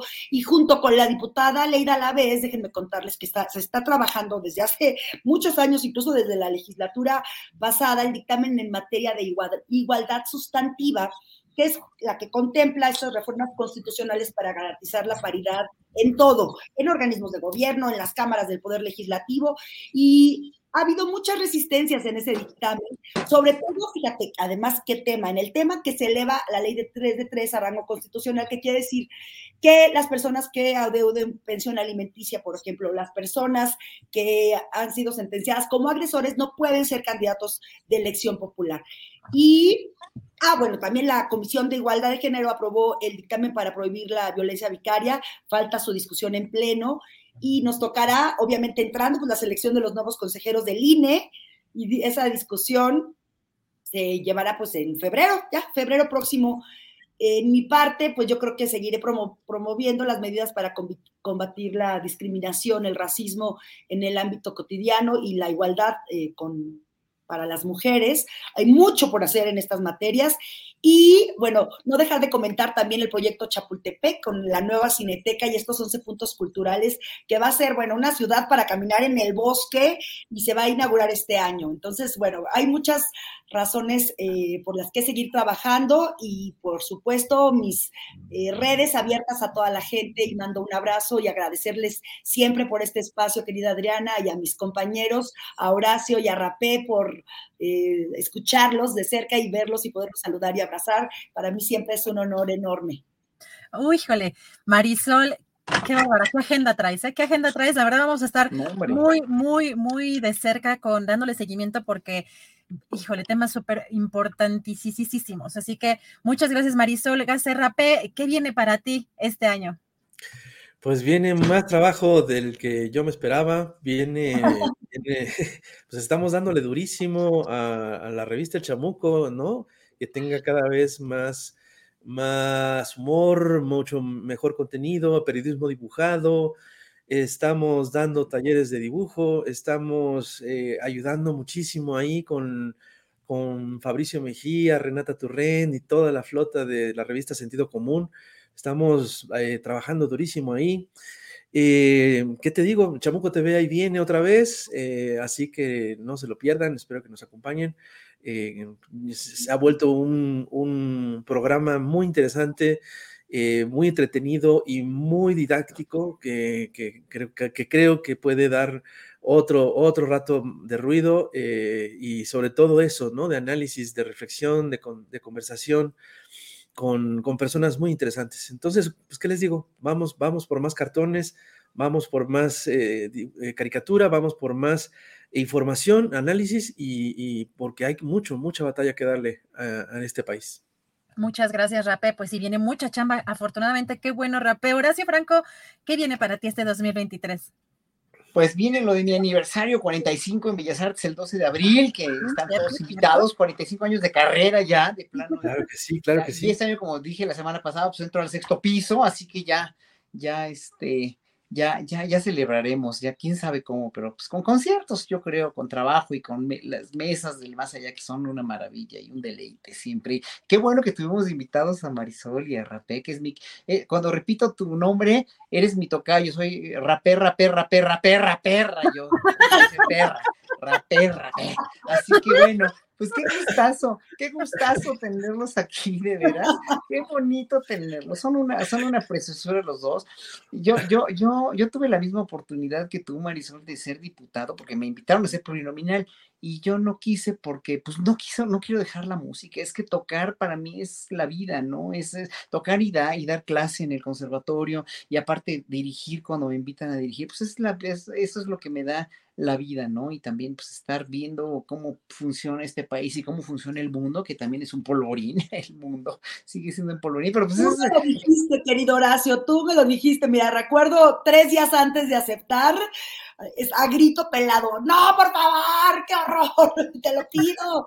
Y, te lo juro que es muy complicado, sobre todo, claro, e, extraño el escenario como pocas cosas en la vida, extraño reírme y burlarme como lo hago, claro, ahora lo hago acá y molesto mucho y enojan mucho luego.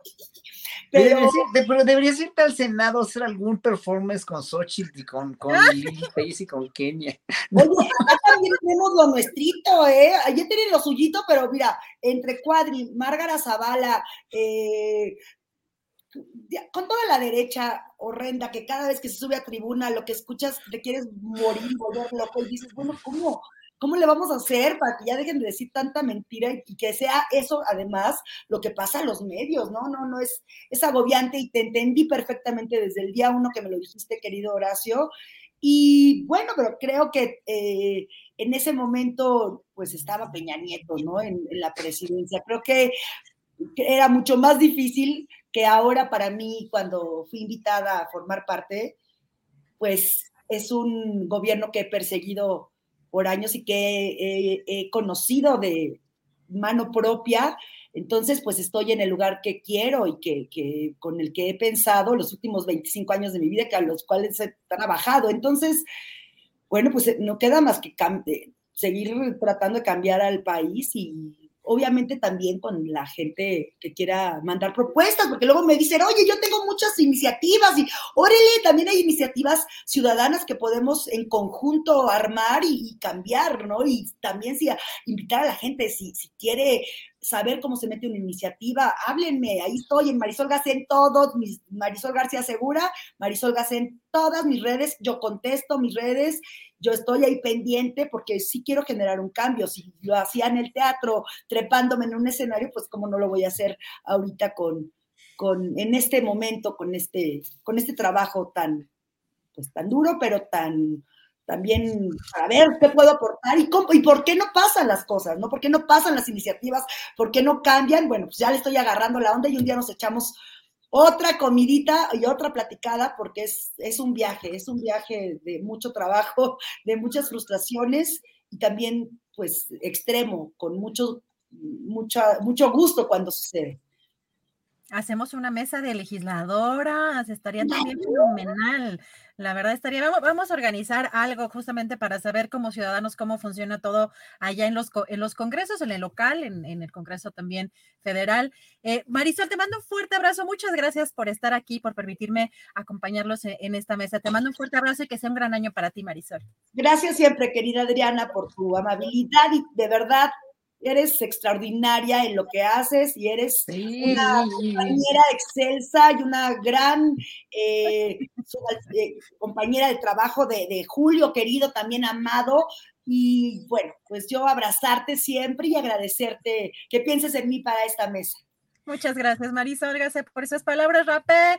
Muchas gracias, feliz año. De verdad que también sea un gran año para ti, Rapé. Te agradezco mucho eh, el haber estado aquí con nosotros. No, al contrario, me siento muy honrado, mucho, mucho de estar aquí entre tremendas personas que quiero, que admiro, que respeto, que sigo, que ahí estamos, este, codo a codo entre todos, este, dándole batalla. En verdad, muy, muy agradecido, muy honrado.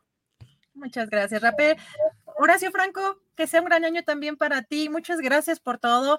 Siempre tú puntualísimo, el, el, de, los, de, de, los, de las personas más formales que he conocido y con más pasión también. Muchas gracias, querido Horacio. Pues mira quién lo dice, gracias por esta conducción de estas dos semanas tan brillante, tan puntual, tan correcta, tan limpia, tan clara, tan ex, explícita. Eres muy buena, Adriana, verdaderamente qué gran presentadora, qué gran periodista y qué gran cerebro eres, además de, de, de ser una persona bellísima por dentro y por fuera. Muchas gracias por todo lo que nos das. Ay, muchas gracias. gracias. Un fuerte abrazo, queridos. De verdad que estén. Gracias, muy preciosos. Gracias, Marisol, preciosa, querida Dorada. Gracias, Rapé. Gracias. Gracias. Gracias.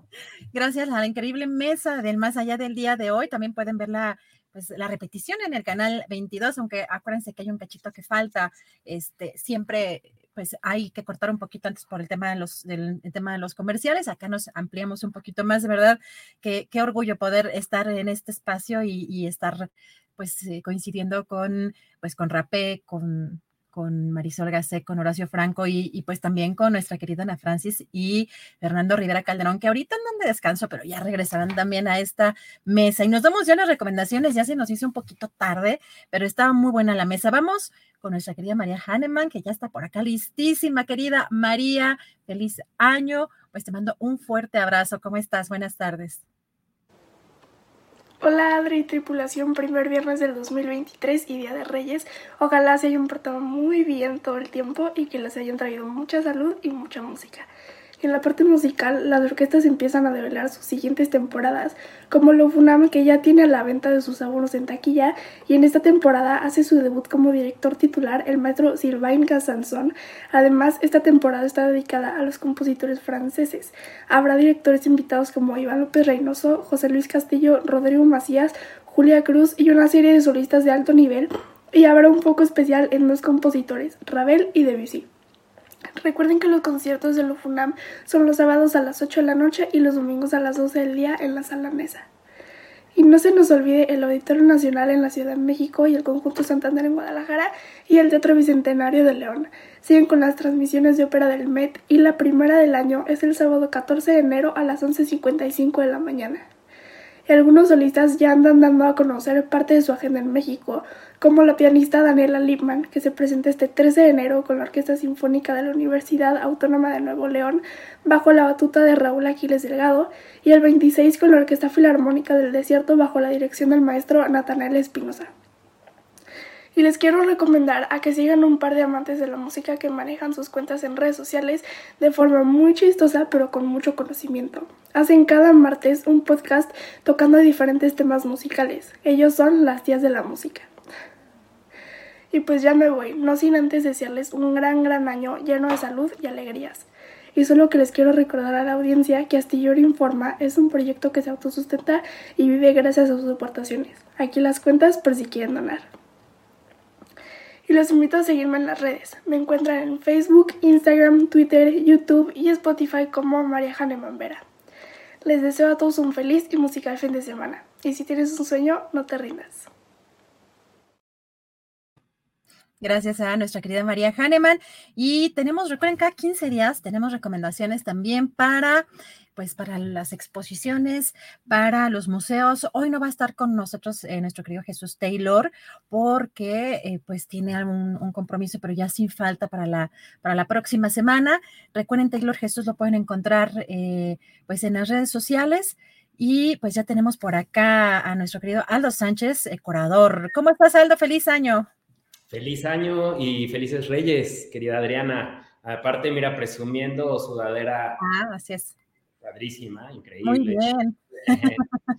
y, y, bueno, pero además empezamos el año con dos super exposiciones y dos museos padrísimos. Entonces, pues que este, este, este año esté lleno de arte también, ¿no?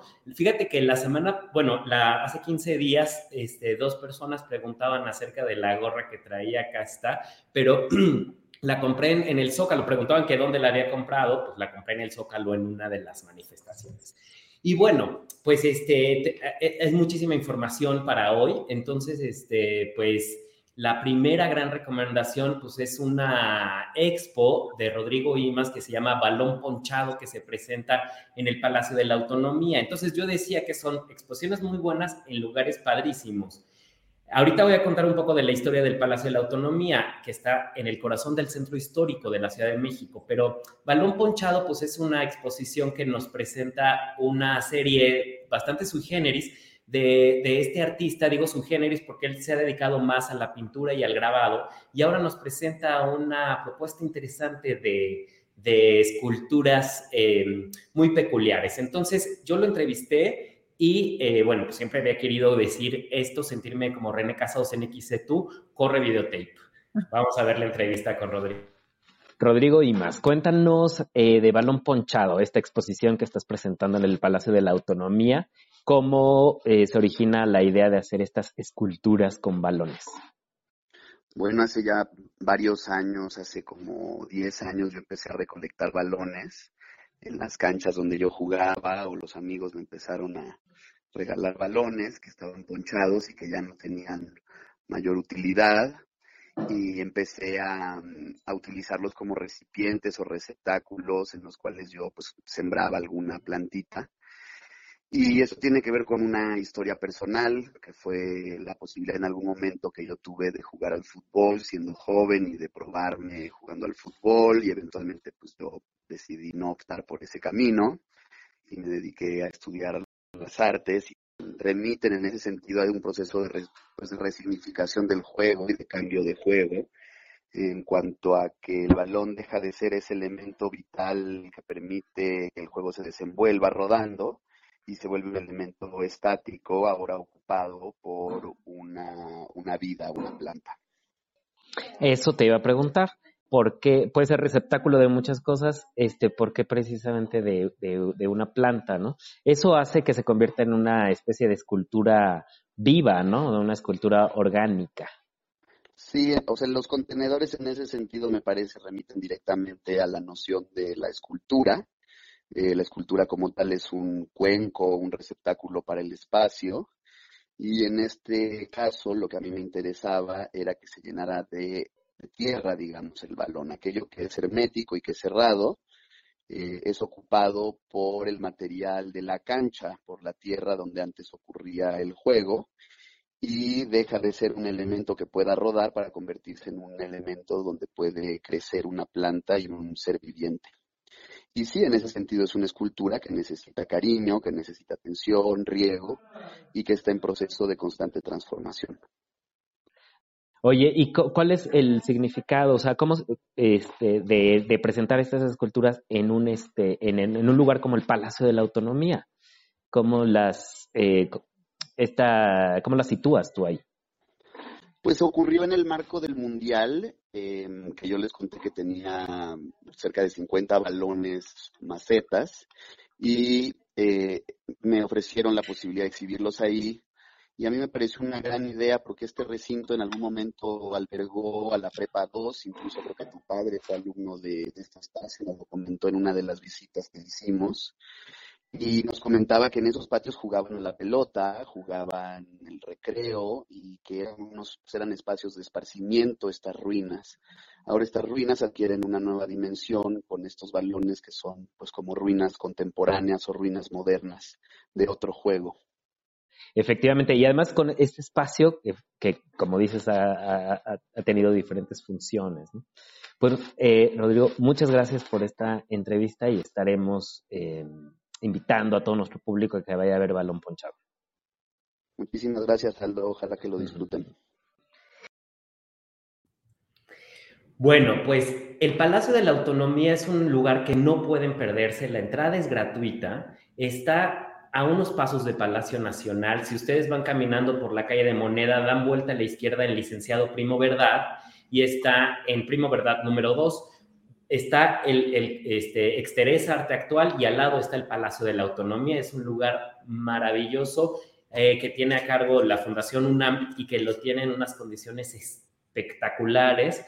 Es un, es, un, es un gozo ir y además, bueno, ahí se firmó la autonomía de la universidad por eso se llama así, ¿no? Entonces, en el siglo XVII XVIII, pues fue el convento de Santa Teresa la Antigua que albergó a la Orden de las Carmelitas Descalzas de San José. Muy interesante como en 1859 se convierte en vecindad y en cuartel militar, este, poquito después de las leyes de reforma. Después fue la Escuela Nacional de Maestros en 1890 y del 33 al 78 pues fue eh, parte de la universidad y ahí se, estuvo las facultades de odontología, de enfermería y fue la Escuela Nacional Preparatoria, tanto la Prepa 2 como la 7. Entonces, un lugar cargado de historia, con una arquitectura impresionante y con una este, propuesta mm, artística a cargo de Rodrigo Imas, pues este, que vale mucho la pena ir. Y bueno, voy a súper resumir la próxima exposición porque es una cosa también muy fascinante. Se trata del Laboratorio Arte Alameda, que es un lugar también muy, muy apantallante, muy espectacular en Doctor Mora 7, digamos, ahí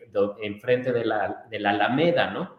Y bueno, el Laboratorio Arte Alameda cumple 22 años y lo, y lo celebra con una exposición de Dora García, una artista que pues explora, digamos que propone eh, las relaciones colaborativas como propuesta conceptual, y, y, pero que además como parte de su exposición presenta una serie de trabajos en videos que reflexionan acerca de la figura de Alexandra Kolontai, esta mujer fascinante que fue pues la, la primera mujer en el gobierno bolchevique y que no solamente eso, sino que después pues fue embajadora de la Unión Soviética entre, en diferentes países, entre ellos México. Su relación con los anarquistas este, y con los sufragistas mexicanos pues, pues fue muy importante. Y ella escribe un libro que se llama... Em, que se traduce del inglés como Red Love, Amor Rojo, y, eso es lo que le da título a la exposición, que, bueno, ya saben esas traducciones este, em, aleatorias, pero en realidad en ruso el libro se llama El amor de las abejas trabajadoras. Y entonces, bueno, pues este, ella jugó un papel muy importante en la Revolución de Octubre de 1917. Em, y además, en este libro, em, le da un giro a las relaciones, a, las nociones de, la, de género eh, y a las nociones de, del amor entendido de la manera más tradicional. Entonces tiene que ver con feminismo, tiene que ver con historia, con política, en un lugar espectacular como es el Laboratorio Arte Alameda, que es este ex convento de San Diego. Y bueno, pues no se lo pierdan, esto está hasta el 26 de marzo, Adriana. Muchas gracias, Aldo Sánchez. Pues muy bien las recomendaciones ya para este fin de semana. Aldo, que vengan muchas cosas buenas para ti este 2023 y nos vemos en 15 días. Claro que sí, Adriana. Buen fin de semana. Gracias. Igualmente, Aldo Sánchez.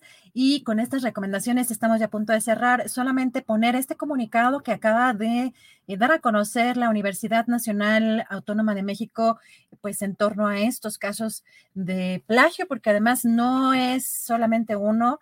Hemos estado viendo ya diversos reportes eh, y reportajes eh, sobre pues varios trabajos similares y no solamente en el caso de el trabajo que había presentado la ministra Yasmín Esquivel como su tesis de licenciatura, sino habría otros, otros temas también en pues estos señalamientos. Dice la UNAM informa en seguimiento al comunicado emitido el pasado 31 de diciembre en relación con la necesidad de adoptar un conjunto de acciones adicionales, eh, de acciones adicionales para prevenir la repetición de plagios de tesis profesionales y de grado en la Universidad Nacional Autónoma de México.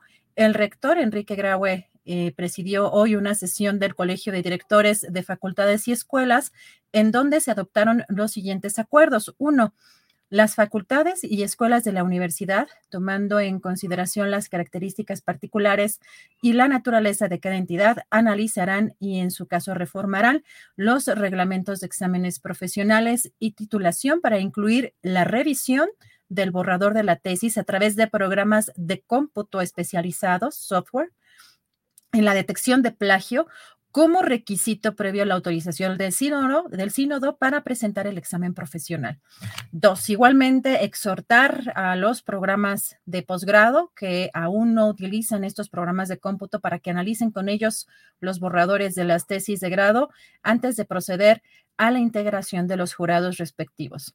Tres, se desarrollará una campaña informativa de sensibilización sobre la importancia de la integridad académica y la gravedad de la comisión de plagio entre los alumnos de los diferentes años de las licenciaturas, particularmente en aquellos que estén próximos a egresar de sus estudios y opten por la presentación de la tesis o de un informe escrito con modalidades de titulación, además de que se impartirán cursos de capacitación al personal académico con el fin de entender y contender eh, de la mejor manera con situaciones que eventualmente lleguen a presentarse. Esto está dando a conocer la Universidad Nacional Autónoma de México. Seguimos también en espera de una resolución o el avance de la investigación en torno a este eh, caso del presunto plagio, eh, que hemos hablado aquí ampliamente también de las pruebas que hay respecto a este tema. Eh, muchas gracias por, eh, pues, por estar con nosotros en, esta, en este viernes, en este ya fin de semana, inicio de fin de semana. El lunes, recuerden que ya Julio va a estar en este espacio de 1 a 3 de la tarde en Astillero Informa, pero hoy en la noche eh, mencionó el día de ayer que iba a estar también en una videocharla, así que también lo pueden ya acompañar hoy en la noche. Generalmente entre 8 y 9 de la noche es cuando hace sus videocharlas, así que hay que estar pendientes. Muchas gracias igual eh, como todas las ocasiones que Aced Bonilla nos, nos da esta generosa, esta generosa aportación. Gracias a todos ustedes, de verdad. Recuerden que los likes no cuestan y nos ayudan mucho a posicionar nuestro programa y a poder eh, seguir pues con este trabajo de periodismo independiente. Buen fin de semana para todos. Ya huele a sopita. Provecho. Hasta el próximo lunes.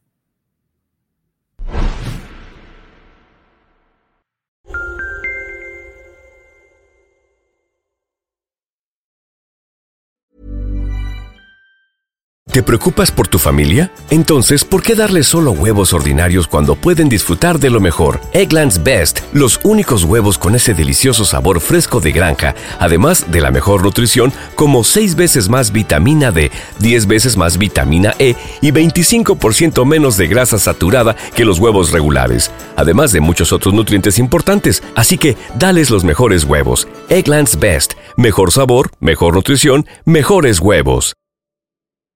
En Sherwin Williams somos tu compa, tu pana, tu socio, pero sobre todo somos tu aliado, con más de 6.000 representantes para atenderte en tu idioma y beneficios para contratistas que encontrarás en aliadopro.com. En Sherwin Williams somos el aliado del PRO.